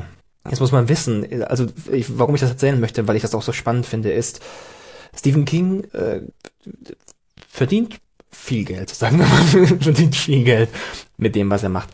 Mm, Und ist trotzdem, und zwar von Anfang an, sehr offen und sehr, wie, wie kann man das sagen, ähm, fördernd anderen Künsten und Künstlern gegenüber gewesen. Und so Ist sicherlich auch einer der Autoren, der die meisten Blurbs, so die Zitate für andere Richtig, Romane genau, gibt. Also ja. auf wie viel Romanen sieht man hinten ein Zitat von Stephen ja. King. Ja. Das kann ich leider nicht mehr so ganz ernst nehmen. Leider, wenn ich da manchmal lese, welche lese, denke ich so. Na gut, aber er setzt sich aber dennoch äh, viel Auf jeden andere. Fall, er macht das. Und er macht das nicht nur auf den, in, auf äh, Buchrücken. Mittlerweile ist er bei Twitter und ist da auch relativ aktiv, äh, mit seinem Hund, den er, wie, wie nennt er den immer? Das, The Thing of Evil. Genau. Ja, ja, ja. Ähm, und äh, wir werden auch später nochmal auf jeden Fall über, oder ich werfe das jetzt ein, damit wir damit später drüber reden, über seinen Sohn Joe Hill reden, mit dem er sich auf Twitter immer wieder schöne Wortgefechte gibt, aber auch dort in solchen Medien erzählt er, was er an Filmen guckt, was er an Serien schaut, was er an Büchern liest und was er empfehlen kann. Also er, er ist sehr wohlwollend anderen Künstlern gegenüber, so weit, dass er schon von Anfang an gesagt hat, dass er Künstler, die seine Werke adaptieren wollen, sogenannte Dollar Babies gibt. Dollar Babies heißt, er gibt die Rechte für eine Adaption, die nicht kommerziell verwendet wird. Vielleicht ist das ganz, nicht ganz richtig. Stimmt das mit dem nicht kommerziell? Weiß ich gerade nicht. Aber er gibt diese Rechte für diese Adaption für Menschen, die das finanzielle Mittel normalerweise nicht hätten, seine Romane, ähm, für einen symbolischen Dollar ab. Das nennt er Dollar Baby. Frank, Frank Darabont, Darabont, ich bleibe bei Darabont, ich bin es gewohnt, ich habe immer Darabont gelesen, gesagt, hat damals 1983 so ein Dollar Baby bekommen äh, oder gemacht für Stephen King und war, das war ähm, die, die Frau im Zimmer, nach einer Kurzgeschichte eben auch von Stephen King. Und das ist so gut angekommen, dass er eben danach den Auftrag bekommen hat und die Möglichkeit bekommen hat, die Verurteilten zu produzieren, was eben bis heute auf Platz eins der IMDB steht. Danach hat er eben äh, den anderen großen, was wir vorher auch schon gesagt haben, äh, The Green Mile produziert. Und ähm, er hat auch Der Nebel gemacht von Stephen King noch. Also genau, er hat einige Stephen King, ich weiß nicht, ich glaube auch The, The, The Green Mile ist relativ weit oben bei den bei den Top-Filmen. Also ähm, ja, äh, The Nebel, The Mist fiel für mich so damals ein bisschen raus. Wobei ich sagen muss, interessanterweise in der Machart fand ich ihn als Farbfilm ähm, fast etwas daneben. Ähm, es gibt eine Version, die gab es damals, glaube ich, nur als, als Zusatz-DVD in einer irgendwie zwei oder drei Set DVD-Ausgabe. Die war in Schwarz-Weiß. Und die hatte dann so Anklänge an Schwarz-Weiß-Filme der 50er Jahre. Und da hat es für mich wieder sehr gut funktioniert, diese Geschichte, weil, weil das in sich sehr stimmig war. Obwohl Marsha Gay Harden so wunderbar gelb gekleidet war. Aber ähm, äh, war das ein bisschen stimmiger. Aber äh, ja, der Nebel schließt nicht ganz, auch jetzt von der Geschichte selbst, für mich nicht ganz so an, an wirklich diese sehr großen, zu Herzen gehenden Geschichten äh, Shawshank und Green Mile. Ja, da auf jeden Fall. Äh, Green Mile, ich, hab den, ich weiß, ich habe den alleine geschaut. Ich saß äh, damals, äh, wann, 99? Von 1999, Ja, ja. 1999 saß ich, äh, wir hatten keinen Fernseher, meine Eltern, als ich zwölf war, hatten meine Eltern beschlossen, den kaputten Fernseher nicht zu ersetzen. Und dann musste ich anfangen mit Bücher lesen, was ich damals wirklich nicht gern gemacht habe. Und dann habe ich als einer der ersten Romane Michael Ende gelesen, die unendliche Geschichte, und seitdem komme ich aus diesem, komme ich von diesen Büchern nicht mehr weg. ähm, das heißt, die einzige Methode, äh, irgendwann dann Filme zu gucken, war eben am Computer, damals noch mit Röhrenbildschirm, und der stand auch nicht im Zimmer, sondern der war so groß und laut, dass der unten im Büro meines Vaters im Keller stand, in der Garage, aber dort, und dann habe ich da alleine The Green Mile geschaut und ich saß davor und äh, da habe ich geweint, auf jeden Fall, an diesem Ende. Krasser Film, krasse Geschichte. Also äh, definitiv sehr, ja, ja, äh, sehr bewegende Geschichte und eben auch sehr schön. Ich glaube, der geht auch ziemlich, wie viele Minuten Drei geht der? Stunden, Ich glaube, also ziemlich lang. Ja, ja, drei. Stunden, neun Minuten. Also es Ja. wird eben auch sehr langsam äh, erzählt und er lässt sich Zeit, was ja, äh, wie lang geht äh, Shawshank. Ich glaube, auch das ist ein Film, der Nicht ganz so lange, nicht, äh, also länger als 90 Minuten geht. Glaube ich nicht. Guck mal hier rein. Parallel, aber Shawshank geht zumindest zwei Stunden 22. Ja. jo. Ja, Stephen King-Verfilmung. Also es gibt diese großartigen Stephen King-Verfilmungen. Dann muss man aber auch sagen, gibt es ähm, ja Die nicht so großartig Ich- Dann gibt es so, die, die auch irgendwie gut sind, aber schon ein bisschen so in, äh, zum Beispiel finde ich nach wie vor ist es eine großartige Verfilmung, aber auch eine sehr brutale Verfilmung. Äh, damals äh, Friedhof der Kuscheltiere, Kuscheltiere, ja. mit Frederick Gwynn, der damals bei The Monsters Herman Munster gespielt hat, in, in dieser großartigen Rolle als der, äh, der ältere Nachbar. Ziemlich blutig, eigentlich für damals, schon für damals Ja. fand ich, fand ich äh, Friedhof der Kuscheltiere. Das ist aber auch so eine Verfilmung, aber die hat schon so Ansätze. Das mag aber auch dran liegen, dass sie ich glaube, aus den 90ern ist auch äh, bisschen, also ein bisschen älter schon ist. Ähm, ja, und dann gibt es auch wirklich Verfilmungen, die die dann, die dann ein bisschen, die wirklich so ins Trashige, ins, ins Trashige reingehen, wo man sagen kann, also ähm, das sind jetzt so Filme und ähm, ja, für mich gibt es wirklich einen wiederum, den habe ich jetzt auch auf DVD, der für mich wiederum so äh, trashig ist. Der hier? Äh, und genau, und, und, und so, ähm, dass, dass ich ihn unheimlich gerne mag.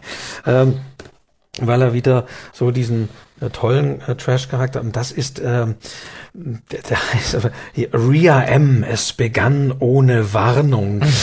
das ist und das ist der einzige Film, glaube ich, nach wie vor, ähm, in dem Stephen King sogar Regie geführt hat. Also es gibt da glaube ich auch so ein Ding, wo er, wo, er also noch damals hat er so so Brillengläser so so so ja so diese Glasbaustein-Brillengläser gehabt. Dieser Ähm, Cola-Flaschenboden. Mm, Genau. Also Ria M, wo sich äh, Maschinen plötzlich selbstständig machen, also sowohl Autos als auch äh, äh, Geldautomaten und und und und Flugzeuge äh, stürzen ab. Also äh, und äh, genau und ACDC äh, kommt äh, als, als als Musik ein, eingepackt. Also den finde ich wiederum so trashig, äh, dass er ja dann dann doch wieder so einen gewissen Unterhaltungswert hat. Und dann gibt's natürlich, ja, also je mehr man nachdenkt und äh, nochmal die Liste, aber es gibt natürlich auch Verfilmungen, Oscar-Verfilmungen ähm, oder Oscar-reife Darstellungen, Katie Bates in, in, in Misery, Misery, damals, genau. äh, die für diese Rolle auch den Oscar, ja doch, den Oscar äh, auch bekommen hat. Ähm, ja, was, was stammt noch von Stephen King? Die, es gibt äh, Under the Dome als Serie, Leu ist abgedreht nach drei Staffeln. Relativ sozusagen eine, neuere Verfilmung, Eine relativ neue als- als Verfilmung, Serie. genauso wie Mhm. der Anschlag, wurde verfilmt als Miniseries, also als geplante, abgeschlossene Serie mit nur, also nur, was heißt nur acht Folgen, soweit ich weiß, acht oder zehn Folgen. Äh, produziert von ähm, äh, J.J. Abrams, der ja mit Lost und äh, den Reboot von Star Trek und dem Fringe Episode schon, 7 ja. von äh, Star Wars und Fringe großartige, großartige Dinge macht in, im so Mystery-Bereich. Also gerade Lost war ja fantastisch. Äh, ganz anderes Bis Thema. auf das Ende, bis auf das Ende, das Ende. Schon- Ja, mhm. aber genau, lass uns, lass uns, wir bleiben bei Stephen King. ähm, aber eben äh, produziert von von J.J. Abrams die die die Verfilmung von Der Anschlag und in der Hauptrolle mit äh, James Franco. Jedenfalls hochkarätiger Schauspieler. Ich mag ihn sehr, macht sehr viele schöne Dinge. Ähm, äh, jetzt nochmal den Bogen, genau. Er als Schauspieler, J.J. Abrams als Produzent, Stephen King, die Basis, der Anschlag. Ganz aktuelle Verfilmung. Leider muss ich sagen, ich habe ihn sie noch nicht ganz gesehen, das muss ich zur Einschränkung sagen, aber trotzdem muss ich sagen, nicht ganz so mein. Vielleicht auch, weil ich dann zu sehr am Original hing, als dass ich diese Verfilmung eines Buches, das, was haben wir vorher gesagt, knapp 30 Stunden Hörzeit hat, dann selbst acht Stunden reichen nicht, um dieses Buch akkurat auf Leinwand zu bannen. Und da können wir bei dem Thema jetzt nochmal anknüpfen, hatten wir vorhin schon sozusagen, wie sind die Verfilmungen umgesetzt? Ja. Und dann äh, müsste man sicherlich nochmal Shining erwähnen. Genau. Wo ich ja gesagt habe, dass, äh, dass mein, mein, mein erster Kontakt damals zu den Büchern hin war. Aber interessanterweise ist ja Shining die Verfilmung von Stanley Kubrick mit Jack Nicholson in der Hauptrolle die Verfilmung, die äh, Stephen King am wenigsten von seinen Romanen mag. Am allerwenigsten, echt? Ja. Ah, krass, ja, okay. Ich, ja, ich glaube, das hat, hat er so gesagt. Ähm, und zwar aus dem Grunde, weil einfach Jack Nicholson natürlich großartig äh, ist in, in, in dieser Rolle des Jack Torrance, ähm, auf jeden Fall in der, in der Hauptrolle.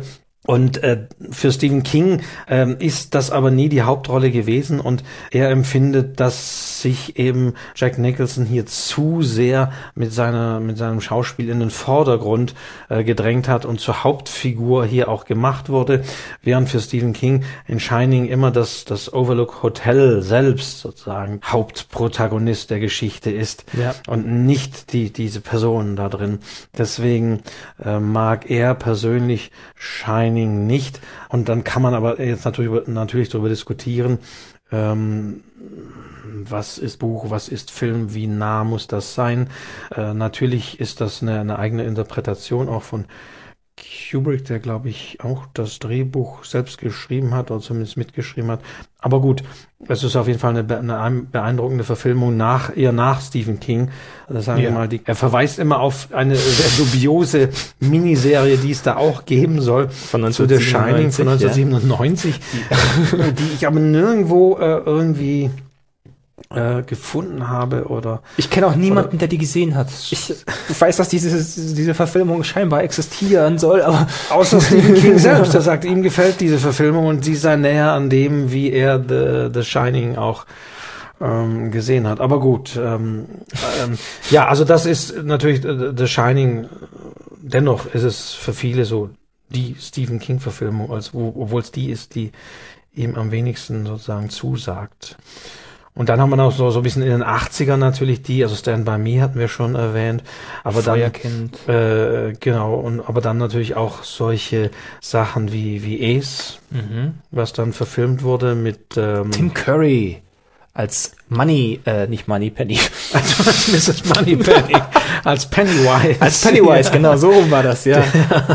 Der, ähm, ja, kindermordende Clown. Clown, der mit dem eigentlich, äh, gut, ich weiß gar nicht, hat, aber hat, hat das auch so ein bisschen dazu, dazu ähm, beigetragen, Zu dass viele, viele, na gut, klar, aktuell Horror-Clowns, Ja. aber diese, diese Clown-Phobie, Ich behaupte ja, auf jeden Ja, ja, Fall. ja. Dieses Bild, also ich, ich muss sagen, ich fand die Verfilmung, auch da, ich habe das Buch gelesen und damals war ich auch noch so super begeistert, natürlich erst als Stephen King und ich äh, weiß, wie ich mir, ähm, jetzt habe ich natürlich ihren Namen vergessen, die weibliche, das, das Weib, ähm, das wird beschrieben im Buch mit langen roten Haaren, mit roten wallenden Haaren.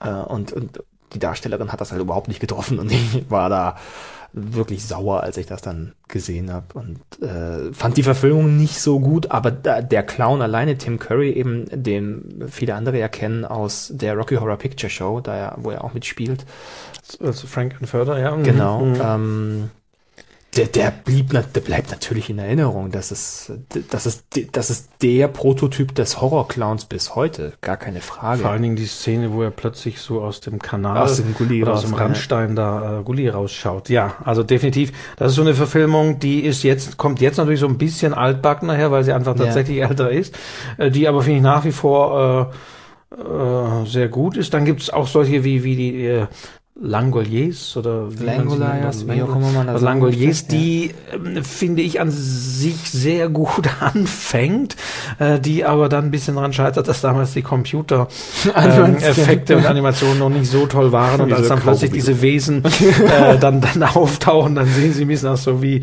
Pac-Man mit, mit langen Zähnen Genau. oder so. Also ja, das könnte man sicherlich, da könnte man sich, also sich auch nochmal so, so ein Remake, weil, weil an sich finde ich dieses, diese Grundprämisse von dieser Geschichte, dass diese Leute in diesem Flugzeug aufwachen und äh, plötzlich feststellen, dass sie allein sind und äh, selbst der Pilot ist weg, Ja.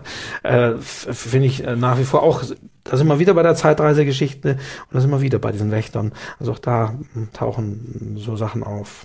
Ja, also das gab ja diesen, diese Welle auch in den 80ern. Da wurde Dead Zone, habe ich vorher schon erwähnt, mit Christopher Walken verfilmt. Da wurde Feuer, Feuerkind mit ähm, äh, Drew Barrymore verfilmt, die ja da gerade mit E.T. ihren Durchbruch hatte als Kinderstar. Da, da wurden ganz viele Romane von The Stand wurde 99 Hast du The Stand gesehen? Ich habe ich habe, ich weiß, dass ich den Film ausgeliehen habe damals in der Videothek. Ich weiß nicht, ob ich ihn angeschaut habe, ehrlich gesagt. Ich glaube, den ersten Teil habe ich gesehen, ja, aber ich habe es gelesen, ich habe das Drehbuch gelesen. Also ich wusste gar nicht, dass es da eine Verfilmung gab. Ich ja. habe, äh, als ich das gelesen äh, habe oder gehört, in dem Fall auch habe, äh, habe ich mal gedacht, Mensch, das, das gibt doch eigentlich eine gute Serie, äh, ja. weil man heute sofort natürlich an Serien denkt. Damals war das gar nicht so. Wobei, äh, man muss sagen, auch Ace war damals eine Miniserie. Ähm, das, das wurde als Mehrteiler, ja? als Mehrteiler ja, ausgestrahlt. Heute ist es aber als ein Film genau. Mhm. Zuerst kann man sagen, oder äh, es, es ist ähm, ein neuer Film in Aussicht. Und zwar äh, soll er dieses Jahr ins Kino kommen. Ende des Jahres soll er ins Kino kommen. Wir haben uns vorher das, das erste Bild, es gibt bisher nur ein Teaser-Foto des neuen Clowns angeschaut. Äh, schöne Verbindung, ich finde sie sehr schön. Die Verbindung ist, dass das muss ich, das ich natürlich. Wobei, ja, Okay, ich will nicht zu Ende aber wenn ich das Bild von dem Clown sehe, dann ist es aber, finde ich, leider so. Also damals hat wahrscheinlich dieser Clown, äh, weil es so der erste wirklich dann bös angelegt in der Form war, ähm, ein bisschen Maßstäbe gesetzt. Da, genau, jetzt ja. habe ich so ein bisschen Effekt, ja, jetzt sieht der Clown so aus, wie man sich so einen bösen Clown äh, vorstellt. Ja, ja, also er setzt keinen, er ändert die Richtung nicht. Er sieht eher aus wie ein eine Modernisierung, ohne jetzt den Film zu Bild des Clowns.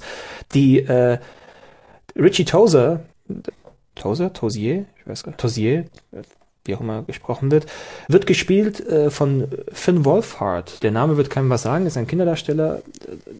Der junge Mann ist aber für Netflix-User äh, bekannt, denn er hat in äh, Stranger Things mitgespielt, einer Serie produziert von Netflix, die Anfang letzten Jahres oder Mitte letzten Jahres wie aus dem Nichts erschien und dann lief. Das heißt, lief, Netflix hat ja die, die äh, nicht Prämisse, aber die, die, handelt das ja so, dass die Serien instant online gestellt werden. Da gibt's Teaser davor, aber dann gibt es nicht dieses wochenweise Veröffentlichen, sondern das ist einfach komplett da. Und Stranger Things ist eine Serie, die ist in den 80ern angesetzt und die ist eine eine Hommage an die Filme der 80er. Es hat diesen gritty Ton, es hat diese 80er Synthi-Musik, es spielt, es spielt an so viele Filme der 80er an und ganz äh, explizit eben ganz viel aus King-Romane. Also von der Story her, es wird auch Cujo als Buch sieht man im Film. Ähm, auch das Cover hat etwas, äh, die Geschichte ist diese, dass, dass die äh, Duffer-Brüder, ich weiß gar nicht, wie die mit Vornamen heißen, aber die beiden Brüder mit dem Nachnamen Duffer, die diese Serie produziert und gedreht haben, haben auch gesagt zu ihren äh, Designerleuten, hier sind Cover von Stephen King Romanen aus den 80ern, so soll das Cover aussehen des Films.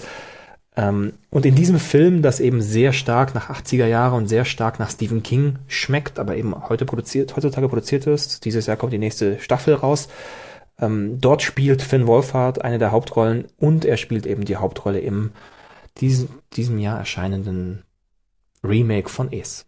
Auch dieses Jahr zu erscheinen soll und äh, sehr groß erwartet ähm, Dark Tower, die Verfilmung der des, des längsten Epos von Stephen King. Das ich noch nicht gelesen habe, ich habe jetzt mal angefangen äh, zu lesen, kann ich dazu wenig sagen. Ähm, interessanterweise, äh, kleine Anekdote, gibt es dazu ja wohl, aber die Verbindung kenne ich nicht aus der Geschichte, ähm, ein Buch, was in dieser ähm, ja, Fantasy-Reihe erwähnt wird, ja, nämlich Charlie the Choo Choo und äh, dieses Kinderbuch, in dem der Protagonist wohl einen entscheidenden Hinweis findet, dieses Kinderbuch gibt es jetzt tatsächlich. Also es ist Ende 2016 erschienen. Bisher nur in Amerika. Ähm, in, bislang in Amerika unter Charlie the Choo tatsächlich. Ähm, und es ist so ein bisschen aufgemacht äh, und es steht sogar drin, dass es von 1942, glaube ich, auch ist. Also es ist äh, ja hier als vierte, vierte Ausgabe von 1942, also das ist alles Fake. Ähm, äh, da drin. Mein Exemplar ist ja sogar signiert und das ist nicht mal aufgedruckt, sondern äh, ich weiß auch nicht wer. Ähm, der wiederum aber jetzt hier kein anderer ist als Stephen King unter Pseudonym, der jetzt äh, sozusagen dieses imaginiert hat, wie könnte tatsächlich dieses Kinderbuch ausschauen von diesem Lokführer, dessen bester Freund die eigene Lok ist und so weiter. Es sieht ein bisschen diabolisch aus, dies, das Grinsen So dieser Lok. Und das, das gibt es jetzt auch, äh, zumindest schon mal in den USA oder wahrscheinlich hier auch zu bestellen, ein äh, Kinderbuch von Stephen King, was aber eher Nicht so ein Sammler, eher nicht für Kinder unbedingt, sondern eher für Sammler ähm, gemacht und kreiert ist äh, zu dem zu der Dark Tower. Ich habe hier sogar noch äh, auch das so, ein, so, ein, so, ein, so eine Fake-Rechnung dabei, paid, aus dem äh, Manhattan Restaurant of the Mind, was ebenfalls in der Serie äh, drin, drin, drin vorkommt. Also das, das sind auch so, so nette kleine äh, Eigen- und Selbstreferenzen, die er, die er nochmal aufgreift zu dieser Verfilmung, von der aber, glaube ich, sonst noch wenig bekannt ist. Man weiß nur, dass äh, Matthew McConaughey spielt mit. Und, Und es ist ein Film, also keine Serie. Also genau, und das ist, das ist tatsächlich sehr Ich meine, erstaunlich. acht, ich glaube, acht Bücher sind es, ne? Das kann ich dir gerade gar nicht sagen. Ich weiß, ich habe drei oder vier gelesen und das ist ja auch krass, dass die, diese Bücher sind nicht wie heutzutage Serien äh, Jahr für Jahr erschienen, sondern über einen riesigen Zeitraum. Ich weiß nicht, ob es 20 Jahre Ja, sind, auch das ja. müsste ich nachschlagen, aber es ist ein riesiger Zeitraum und es geht eben ähm, einerseits, äh, einerseits um Idris, also Idris Elba spielt in der, in, im Film Roland, den, den, den, einen Cowboy, der durch also auf dieser Reise zu diesem dunklen Turm, ich kann das, ich möchte auch, jeder, der es gelesen hat, wird die Köpfe äh, zusammenschlagen. Wie gesagt, ich habe nur angefangen mit der, und das ist Jahre her. Es geht eben um Roland, der auch mit, es geht auch um Zeitreise und äh, es gibt nämlich diese Szene im ersten Band, glaube ich, oder im zweiten, wo er durch Zufall in einem Flugzeug landet und zum ersten Mal in seinem Leben eine Frau in Hosen trifft und total irritiert darüber ist. Also auch da haben wir wieder Themen, die anklingen aus anderen Romanen äh, von ihm. Ähm, und es geht eben um Roland und seine, äh, wie sagt man, seine Reise zum dunklen Turm. Wirklich ganz grob und wirklich ganz, ganz schlecht zusammengefasst. Und das, der große Antagonist jedenfalls ist aber der Man in Black, gespielt von, in diesem Film von Matthew McConaughey. Ich bin auch gespannt, weil es ist, es ist eine achtteilige äh, Romanserie und wir reden von Stephen King. Wir reden nicht von 128 Seiten. Ich weiß nicht, durchschnittlich wahrscheinlich drei bis 400 Seiten pro Buch. Es sind, es sind ja Schinken, die er schreibt. Ähm, davon acht Stück und das soll jetzt in, in einem Film zusammenkommen. Da bin ich hoffe aber auch in gespannt. einem günstigen Buch oder einer E-Book-Ausgabe. Also noch, glaube ich, äh, habe ich geschaut, wenn ich alle E-Books kaufen wollte, diese Reihe, dann was, glaub ich, was, 76 Euro. Äh, 76, ja. ja, zusammengezählt Ja, ja. nach wie vor. Äh, Also, äh, Also mal ich sehen, da hoffe ich, da hoffe ich, dass zumindest, ja, da hoffe ich, ja, da hoffe ich aber zumindest, dass es da auch eine ähm, zum Film dann eine preisgünstigere Gesamtausgabe und sei es als E-Book äh, gibt von dem Ganzen. Noch was zu sagen? Ja, auf jeden Fall. Äh, Sollen wir das später nochmal ansprechen? Aber ähm, Ja, gut, später. Ja, mhm. du wolltest später? Nein, sprich es jetzt an. Wir sind ja schon Apropos fast später. bei anderthalb Stunden. Ähm, ganz kurz nur, es gibt auch, da sagen manche vielleicht, oh, echt? Es gibt den, die Serie Haven, ist mir vorher nur eingefallen, ba- basiert auf The Colorado Kid, auch Kurzgeschichte von Stephen King, auch Verfilmung. Es gibt, also man merkt auch zum Beispiel 1408, Film mit äh, Samuel Jackson und John, John Cusack, Cusack. Genau. Auch eine Verfilmung einer Stephen King Kurzgeschichte. Wenn ich mich nicht irre, ist 1408 auch die Geschichte, die er als Beispiel das Leben und das Schreiben auseinander nimmt und ganz genau erklärt, warum er den Namen ändert, warum er das und das macht, also wirklich ins Schreiben detailliert reingeht. Mm, Beide auch, jetzt kommt der Bogen, äh, John Cusack spielen in einer ganz aktuellen Verfilmung wieder eine Rolle von letztem Jahr, nämlich Puls.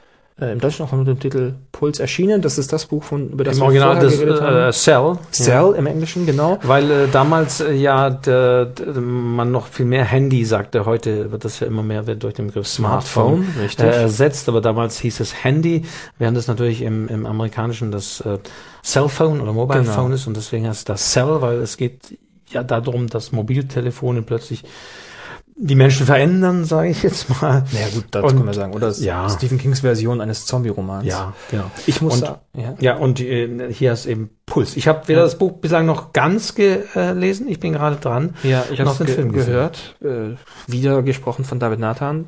Ich höre ihm sehr gerne zu. Ich habe das lange Zeit rumliegen lassen, weil ich dachte, es ist zwar Stephen King, aber es ist halt doch ein Zombie-Roman und äh, es ist just another Zombie-Geschichte. Ich habe so viele Zombie-Geschichten in letzter Zeit gelesen und konsumiert, dass ich dachte, was selbst er, was will er mir Neues also erzählen? Tatsächlich äh, Verrate mir nicht zu ich viel. äh, verrate gar nichts. Ich sage nur, dass ähm, er diese Grundprämisse von Menschen werden zu Zombies oder zu Zombie-ähnlichen, werden nicht Zombies genannt, sie werden im Englischen Phonies genannt oder Phoner. Im Deutschen heißen sie Telefonverrückte. Ähm, dass diese Prämisse eine Wendung nimmt, die, die fast schon eine ethische, moralische Frage aufwirft, ähm, ich fasziniert war. Ich habe dann dann doch super gespannt zugehört. Am Anfang erstmal nur aus Wonne des Sprechers gegenüber und dann irgendwann doch in der Geschichte gewesen. Äh, das ist der Roman, das ist die Geschichte. Wir kamen gerade von der Verfilmung aber davon, die eben letztes Jahr ins Kino gekommen ist. Wobei ich gar nicht weiß, ob die jemals in Deutschland im Kino lief. Aber ähm, die zumindest letztes Jahr erschienen ist, zusammen äh, wieder eben mit Samuel Jackson und John Cusack in der Hauptrolle.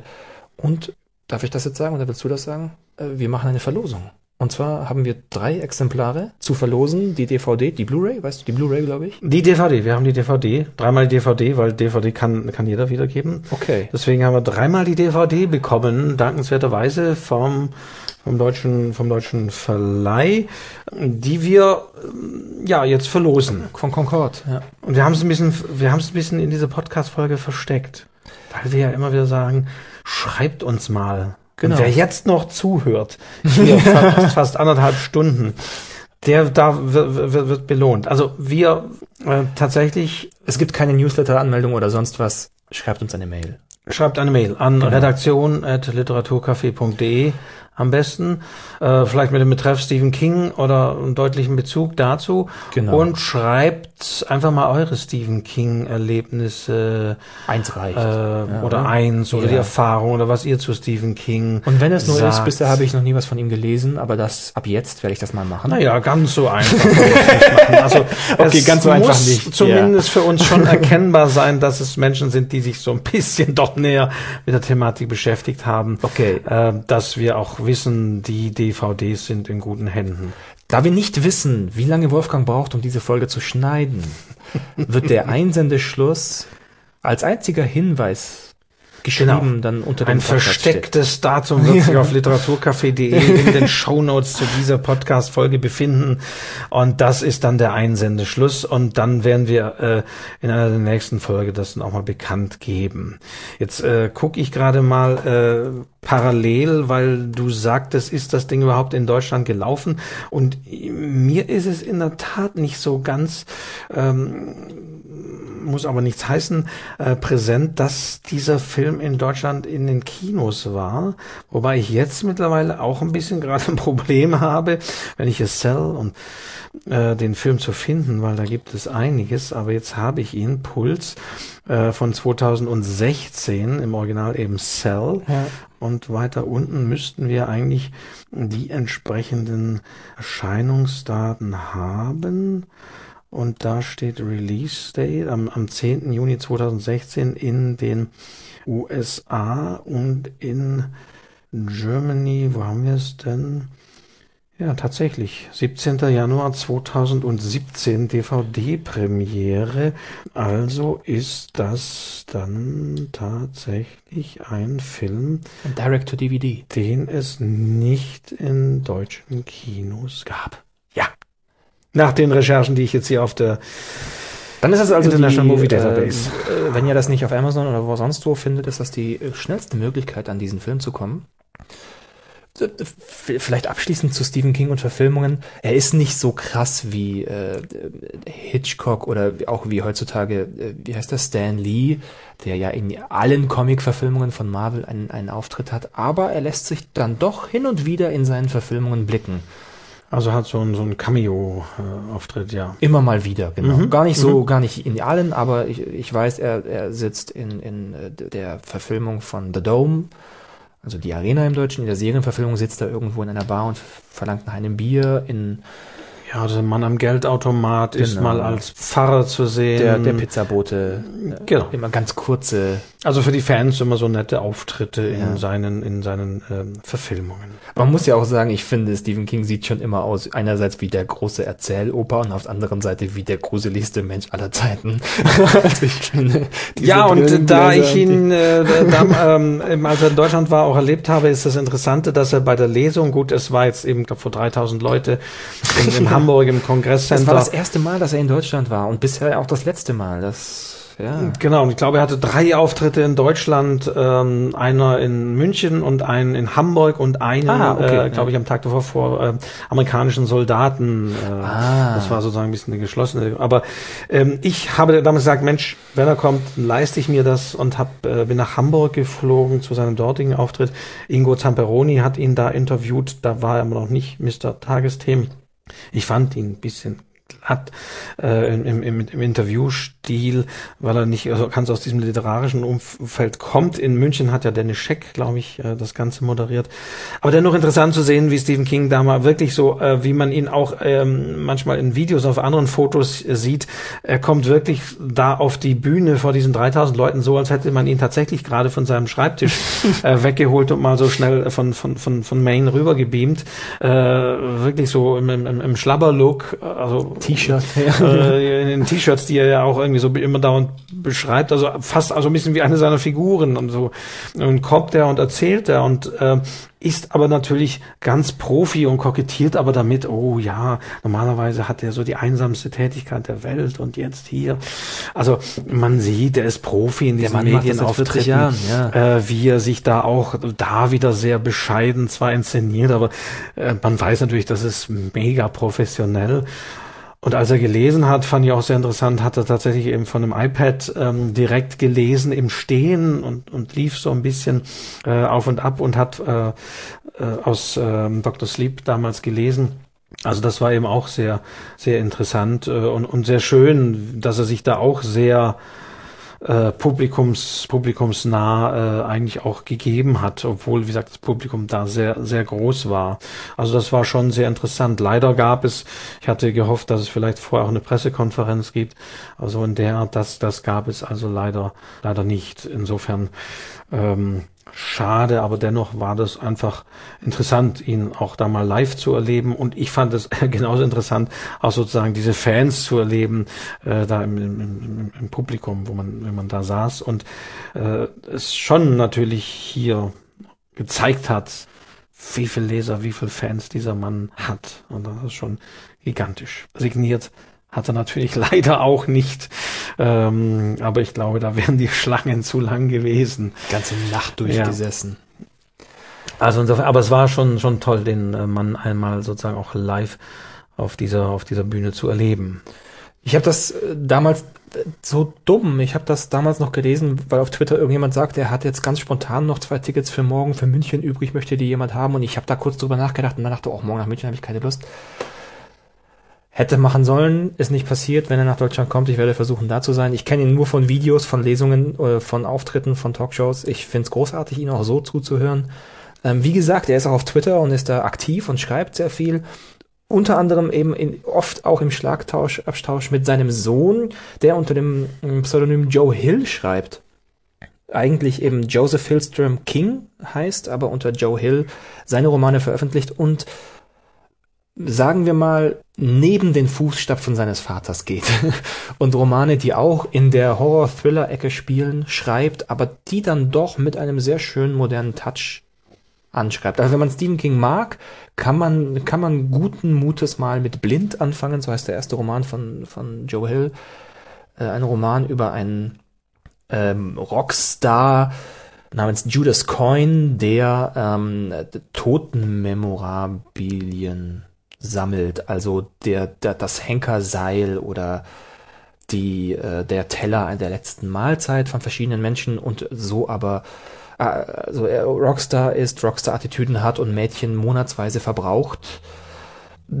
Und ein Vater dieses einer dieser Mädchen, die die dieses die das nicht so gut weggesteckt hat, ähm, schwört auf Rache und ver lässt nach seinem Tod seinen Anzug mit seinem Geist an ihn verkaufen und die, jagt ihn danach.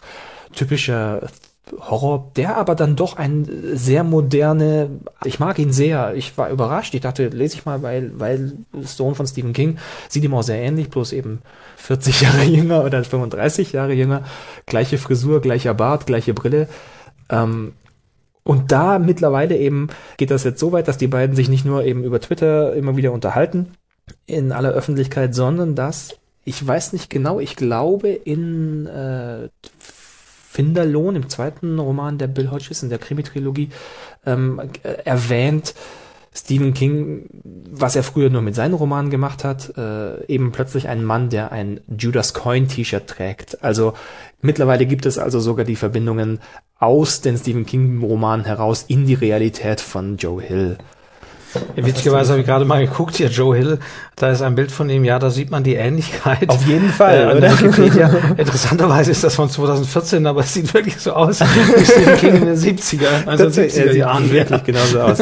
Stephen King hat ja mehrere Kinder, er, äh, auch die Frau schreibt, Tabitha Hill, äh, Tabitha King. Ich habe tatsächlich leider noch nie von ihr was gelesen. Ich habe zwei Romane von ihr zu Hause stehen. Ähm, und er hat noch einen Sohn, Owen King, der schreibt auch unter dem Namen Owen King. Auch ein Schriftsteller, also irgendwie. Ähm, äh, auch ein Schriftsteller. Auf der einen Seite natürlich klar, man, man, man fällt nicht so weit vom Stamm, aber ähm, mutig dann doch zu versuchen, jemandem wie Stephen King nach, was heißt nicht nachzueifern, aber in der gleichen Profession tätig zu sein. Owen King hat einen Roman geschrieben namens Double, Double Feature. Ich habe ihn noch nicht gelesen. Es scheint auch ein bisschen anderer Art zu sein, was ja nicht nichts abbricht, aber es geht weg nicht wie Joe Hill, der eben in einer ähnlichen Art produziert. Zu Twitter vielleicht noch anknüpfend, was ja. hattest du, nee, äh, sollte man noch erwähnen, ich hatte darüber auch auf literaturcafé.de geschrieben, dass nach der Wahl Donald Trumps Stephen King wohl sehr geknickt war, sehr schockiert war äh, und sich auch im Vorfeld, äh, ist ja bekannt, dass Stephen King ähm, politisch äh, ganz klar den Demokraten eher äh, nahe steht, dass Stephen ähm, King also massiv gegen Donald Trump im Vorfeld auch, auch äh, gewettert hat, getwittert hat und äh, dann sehr schockiert war und irgendwann sagte, er zieht sich jetzt nach der Wahl, was er wohl nicht für möglich gehalten hat. Wobei es gibt ein Interview, wo er kurz vorher sagte, ja, und dann wurde Donald Trump gewählt und dann hat Stephen King gesagt, er zieht sich eine Zeit lang zurück von Twitter und Facebook, hat das aber nicht lang durchgehalten. Äh, das waren, glaube ich, nur zwei Wochen. Jetzt, äh, Gott sei Dank, äh, twittert er wieder aber wiederum auch massiv, er gehört definitiv auch zu denen, die sich da politisch ganz klar gegen Donald Trump positionieren. Ist er nicht alleine damit? Nein, definitiv, definitiv nicht. Äh, auch Stephen King hat ja gesagt, er erwägt nach Kanada zu ziehen, was ja nicht so weit von Maine, äh, da muss er nicht so weit äh, weg, nur gegenüber. Einmal über die Grenze. Mehr, über die Grenze, aber ja, da bin ich mal gespannt. Wahrscheinlich wird er auch nicht unbedingt äh, umziehen nach, nach Kanada, aber es hat ihn, und das hat man aber zumindest gemerkt, mm, schockiert, dass die Wahl dann so ausgegangen ist. Dann noch nah am Schluss, weil wir es vorher erwähnt haben, neben äh, Verfilmungen, neben Hörbuchadaptionen, neben Musicals, dass wir äh, ja, genau, Ghost, Ghost da gibt es äh, ähm, Ghost, Ghost Brothers of Darkland äh, County heißt dieses Musicals, ähm, die die Jetzt muss ich mal gucken, die Musik, äh, ja, die Musik und äh, so weiter stammt von äh, John Mellencamp und von T-Bone Burnett, der auch viele Filmmusiken ja gemacht hat, zum Beispiel Oh Brother, Where Are Thou von den mhm. Coen-Brüdern. Auch großartiger ähm, Film und großartige Filmmusik. Ja, und von Stephen King äh, stammt eben hier das Libretto dieser Geschichte. Ähm, ja. Dann habe ich vorher zufällig gesehen, als ich nach The Shining und dem Remake geschaut habe, es gibt ein, eine Musical-Version von The Shining. Oh Wusste oh ich bis gerade eben auch möchte ich aber echt nicht erleben. Aber es, es, es existiert, es existiert mhm. noch sehr viel. Hier auch nochmal ein ganz nebenbei wieder ein Tipp, nochmal ein Tipp an, an das King-Wiki. Wenn man sich mit Stephen King auseinandersetzen will, es gibt großartige Geschichten natürlich um, um alles, um Entstehungsgeschichten, um wie Romane äh, produziert wurden, mehr als nochmal in den Büchern und natürlich sehr schön zusammengefasst mit sehr viel Herzblut und Liebe. Äh, Zum Beispiel kann ich empfehlen, einmal die ähm, Übersetzungsproblematiken bei auf der einen Seite von Green Mile nachzulesen. Da hatten die deutschen Übersetzer natürlich wirklich zu kämpfen, weil sie da äh, nicht das, Vor das Endwerk vorliegen hatten und plötzlich nicht, also wie, wie übersetzt man Doppeldeutigkeiten, wenn man nicht weiß, wie sie später gemeint sind im Nachhinein. Das da war ein großes Problem.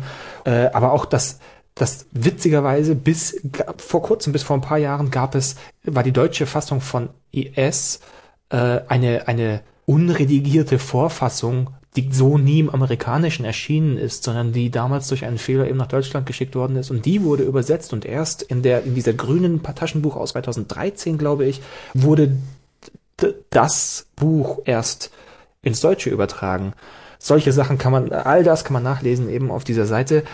Ähm, zurück zu dem, was ich sagen wollte, neben all den Musicals, äh, Hörbüchern, Verfilmungen, äh, gibt es eben auch aus dem Jahr 1999 eine Software. Anders kann man das nicht bezeichnen. Und zwar kam dann in einer grünen Packung, ich habe mir das damals auch gekauft, meine Packung sieht nicht mehr so aus wie deine, ich weiß noch nicht mal mehr, ob meine existiert noch. Also so wie man sie damals Software verkauft hat, als man Software noch physisch gekauft hat. Riesenpackung, in dem, in dem eine Irgendwo CD eine und ein CD Booklet liegt, oder ja, so ja, drin liegt. okay. Genau. Ähm, Stephen Kings F13, was natürlich perfekt zum heutigen Tag passt. Natürlich, Vater 13. Äh, aber auch die Funktionstaste 13. Genau, die Funktionstaste 13, hier steht auch drauf STRG oder Steuerung Alt Entsetzen. Und damals, inklusive der Erzählung Alles ist riesig, die, man's, die man auch nur darüber äh, bekommen konnte damals. Everything's Eventual ist der englische Titel davon gewesen. Und darin findet man, ähm, es sind ein paar Sounds. Ich kann es dir jetzt verraten. Äh, du wirst es wahrscheinlich niemals öffnen. Es, ja, ich, es wird wahrscheinlich ein mega Sammlerwert, vor allem weil es un, ungeöffnet ist. Aber wahrscheinlich ist auch das Problem, dass es heute gar nicht mehr Funktioniert. auf den aktuellen Nee, Betriebssystemen läuft. Ich habe auch mal- Wobei äh, ich denke, Apple könnte so doch machen mit, der- mit der neuen ähm, ähm, neuen Touchleiste. Da- könnte da man rein. ja ein F13 eigentlich mal reinbauen, ja. Ähm, genau, was, was hier drin ist, es ist ein, auf der einen Seite ein, ein, eben ein Programm, in dem man, es ist noch nicht mal ein E-Book, es ist tatsächlich wie ein Programm, in dem man diesen Text lesen kann, wie in einem virtuellen Buch. Deswegen, ich habe es, glaube ich, auch damals nicht fertig gelesen, weil es super anstrengend ist, auf diesem riesigen Röhrenbildschirm Texte zu lesen. Dann sind es ein paar so, so, so Screaking Sounds, so Schreigeräusche, die drauf sind. Und es gab eben die Funktion, die lief dann. Und wenn man eine gewisse Tastenkombination gedrückt hat, kamen so Käfer über den Bildschirm gelaufen und solche Sachen sind passieren, deswegen am ehesten ein Programm. Es gab aber auch Wallpaper, die dabei lagen. Ähm, da gab es ein wunderschöner Wallpaper das habe ich da nie mehr gefunden. Ich habe danach auch im Internet gesucht. Da sah man Stephen King im Profil in gebeugter Haltung so im Eck sitzen an seinem Rechner und damals noch die Rechner mit dieser grünen Schrift, äh, grün angestrahlt und dann stand in der Mitte bloß, ich glaube, ähm, Good morning, Mr. Stim, äh, Mr. King, äh, please start writing. Irgendwie sowas, ich weiß es nicht mehr genau. Jedenfalls gab es solche Wallpaper da auch. Den mochte ich sehr, ich finde ihn leider nicht mehr und ich finde auch nicht mehr, das das wäre ein, das wäre der einzige Grund, das Ding hier zu öffnen, aber wahrscheinlich ist meine Erinnerung daran viel toller als das Original. Wahrscheinlich, wahrscheinlich ist die Auflösung dann 685 oder so, Äh, ja. Was heißt wahrscheinlich? Äh, Natürlich ist die. Wir reden hier von, stand das nicht hier drauf? Auch für VGA geeignet. für v, VGA. Hier äh, mit mindestens 800 mal 600 Pixeln. Also wir reden hier wirklich von ähm, ganz anderen technische Voraussetzungen. IBM-PC oder Hund, und 100 Bibel. Ach so, oder Macintosh. Ja, das waren, das waren wirklich andere Zeiten hier. Aber also es gibt, ich, ich habe das Gefühl, wir kommen gerade Plus, oder? So. Ja, ich, ich denke auch, weil ich überlege äh, gerade auch noch ein bisschen, ähm, was, was gibt's noch für Aspekte? Natürlich gibt's sehr viele Aspekte, äh, die wir wahrscheinlich jetzt auch noch, noch vergessen haben, aber ja, wir wollten einfach ein bisschen über Stephen King reden. Man könnte natürlich noch ein bisschen sagen, was ist eben mit den Kritikern und oder aus meinem Erlebnis und ich merke das auch immer, wenn ich äh, Beiträge zu Stephen King schreibe, vielleicht darfst du halt noch erwähnen. Es gibt eben tatsächlich Leute, die dann sofort sagen, ah ja, Stephen King, dieser Trash-Schreiber, äh, Gott, der schreibt ja hier Genau. nur so, so, einen- so einen minderwertigen Müll. Äh, das ist natürlich blöd, das jetzt am Schluss zu sagen, aber dennoch, wer das äh, Ding nach wie vor glaubt und so sieht, ähm, das kann ich also auch von meiner Anschauung sagen. Ähm, äh, liegt total falsch. Also, weil ich hier wirklich von, von meiner Wahrnehmung tatsächlich sehe, was dieser Mann alles geleistet hat und, und geschaffen hat. Ähm, so, selbst da, an dieser plötzlich, wenn, wenn jemand dann sagt, Mensch, so jemand wie Stephen King, warum gewinnt der keine großen Preise? Gebt doch mal Stephen King den Literaturnobelpreis. Äh, so gesehen finde ich tatsächlich, wenn ich sehe, wie viele Leute mit Stephen King groß geworden sind, wie viele Leute durch Stephen King zum Lesen gekommen sind von Büchern. Ja. Es gibt teilweise auch äh, Videos, äh, manchmal auch amerikanischsprachige, von Kindern, die ganz begeistert Stephen King-Fans sind. Ich glaube, auch das muss man nochmal sagen, dieser Mensch hat sicherlich unheimlich viel dafür getan, dass äh, Leute ans Lesen herangeführt worden und, bis und, heute, und Romane, ja. dieses berühmte Romane verschlingen ja. bis heute. Also das ist einfach, denke ich, äh, ein Verdienst, dass man wirklich hier auch mal festhalten muss und festlegen muss, ähm, dass, dass Stephen King hier äh, wirklich ähm, zukommt, dass er, ähm, wie du schon sagtest, in vielen Haushalten steht und, und verbreitet ist und jeder, jeder kennt Stephen King. Schade finde ich das mittlerweile, dass es eben dann, wenn man den Namen erwähnt, dass viele immer sagen, oh ja, und, äh, dieser billig triviale Unterhaltungsliteratur. Triviale Unterhaltungsliteratur, denn das äh, ist Stephen King definitiv nicht. Er, zumindest, also nur kurz zu den Preisen, er hat zumindest jetzt in den letzten Jahren diesen Edgar Allan Poe Krimi-Preis gewonnen für diese Hodges-Reihe. Ähm, also langsam, und das hatten wir auch schon, der Bruch geht jetzt los, so 2012 ging der Bruch los, dass er auch in der allgemein von den Kritikern mehr gewertschätzt wird, hat ähm, ja, ich kann auch nur. Also was, was mir zumindest tatsächlich zeigt, äh, was die Schwierigkeit ist, äh, ohne das jetzt auszuwalzen, wir hatten das ja heute in, einer anderen Diskussion, aber ja, ähm, für äh, Leute, die schreiben und Schriftsteller, die sich auch so verdient gemacht haben, eigentlich um das Schreiben und auch um die Lesekultur und Leseförderung, wenn man ja. so will, ohne dass es jetzt vergleichbar wäre mit einer staatlichen Lebensförderung, ja. aber die sich so verdient machen, äh, gibt es in der Tat äh, tatsächlich keine, keine adäquaten Preise, die, die das irgendwie abbilden. Nee. Und das ist eigentlich schade. Also, das wären ganz andere Preisträger. Ähm, ja, also insofern ähm, ja, also das, das, das ist und, und nach wie vor schade. Ich lese hier auch gerade parallel gucke ich nochmal ähm, in die Wikipedia. 2003 wurde er zur Empörung vieler Kritiker mit dem National Book Award äh, to American Letters geehrt, was auch immer das auch genau ist. Aber äh, ja, das, da, da, die Stiftung National Book würdigt damit seine Werke als herausragende Beiträge für das geschriebene Wort und ähm, Nase mancher Literaturkritiker hoch oder hin oder her oder wo auch immer. Aber ich finde, es stimmt einfach. Äh, äh, hier waren sie der Meinung, es sei Fließbandliteratur ohne literarischen Wert. Aber ich denke, damit verkennt man, dass es einfach wichtig ist, dass Leute lesen und dass es ähm, es ja auch diese Wandlung gab, von der wir gesprochen haben, und es einfach doch ein großer, ein großer Beitrag ist, ähm, den Stephen King so in den, in den literarischen, in den Buchhirnen hier ähm, verank verankert hat. Und ähm, wir lesen ja beide sehr viel, also wirklich sehr viel Romane aller möglichen Couleur von kann ich gerne sagen. Ich lese sehr gerne Unterhaltungsliteratur, die man als triviale Unterhaltungs-, als Bahnhofsliteratur bezeichnen würde, wie auch dann Surkamp-Romane, ganz egal. Trotzdem kommen wir immer wieder auf Stephen King zurück. Also es ist nicht so, dass er jetzt auch nur den Einstieg gibt und dann sagt man, jetzt kann ich vom, vom leichten Einstieg rüber zur echten Literatur gehen. Wir kommen immer wieder dahin zurück.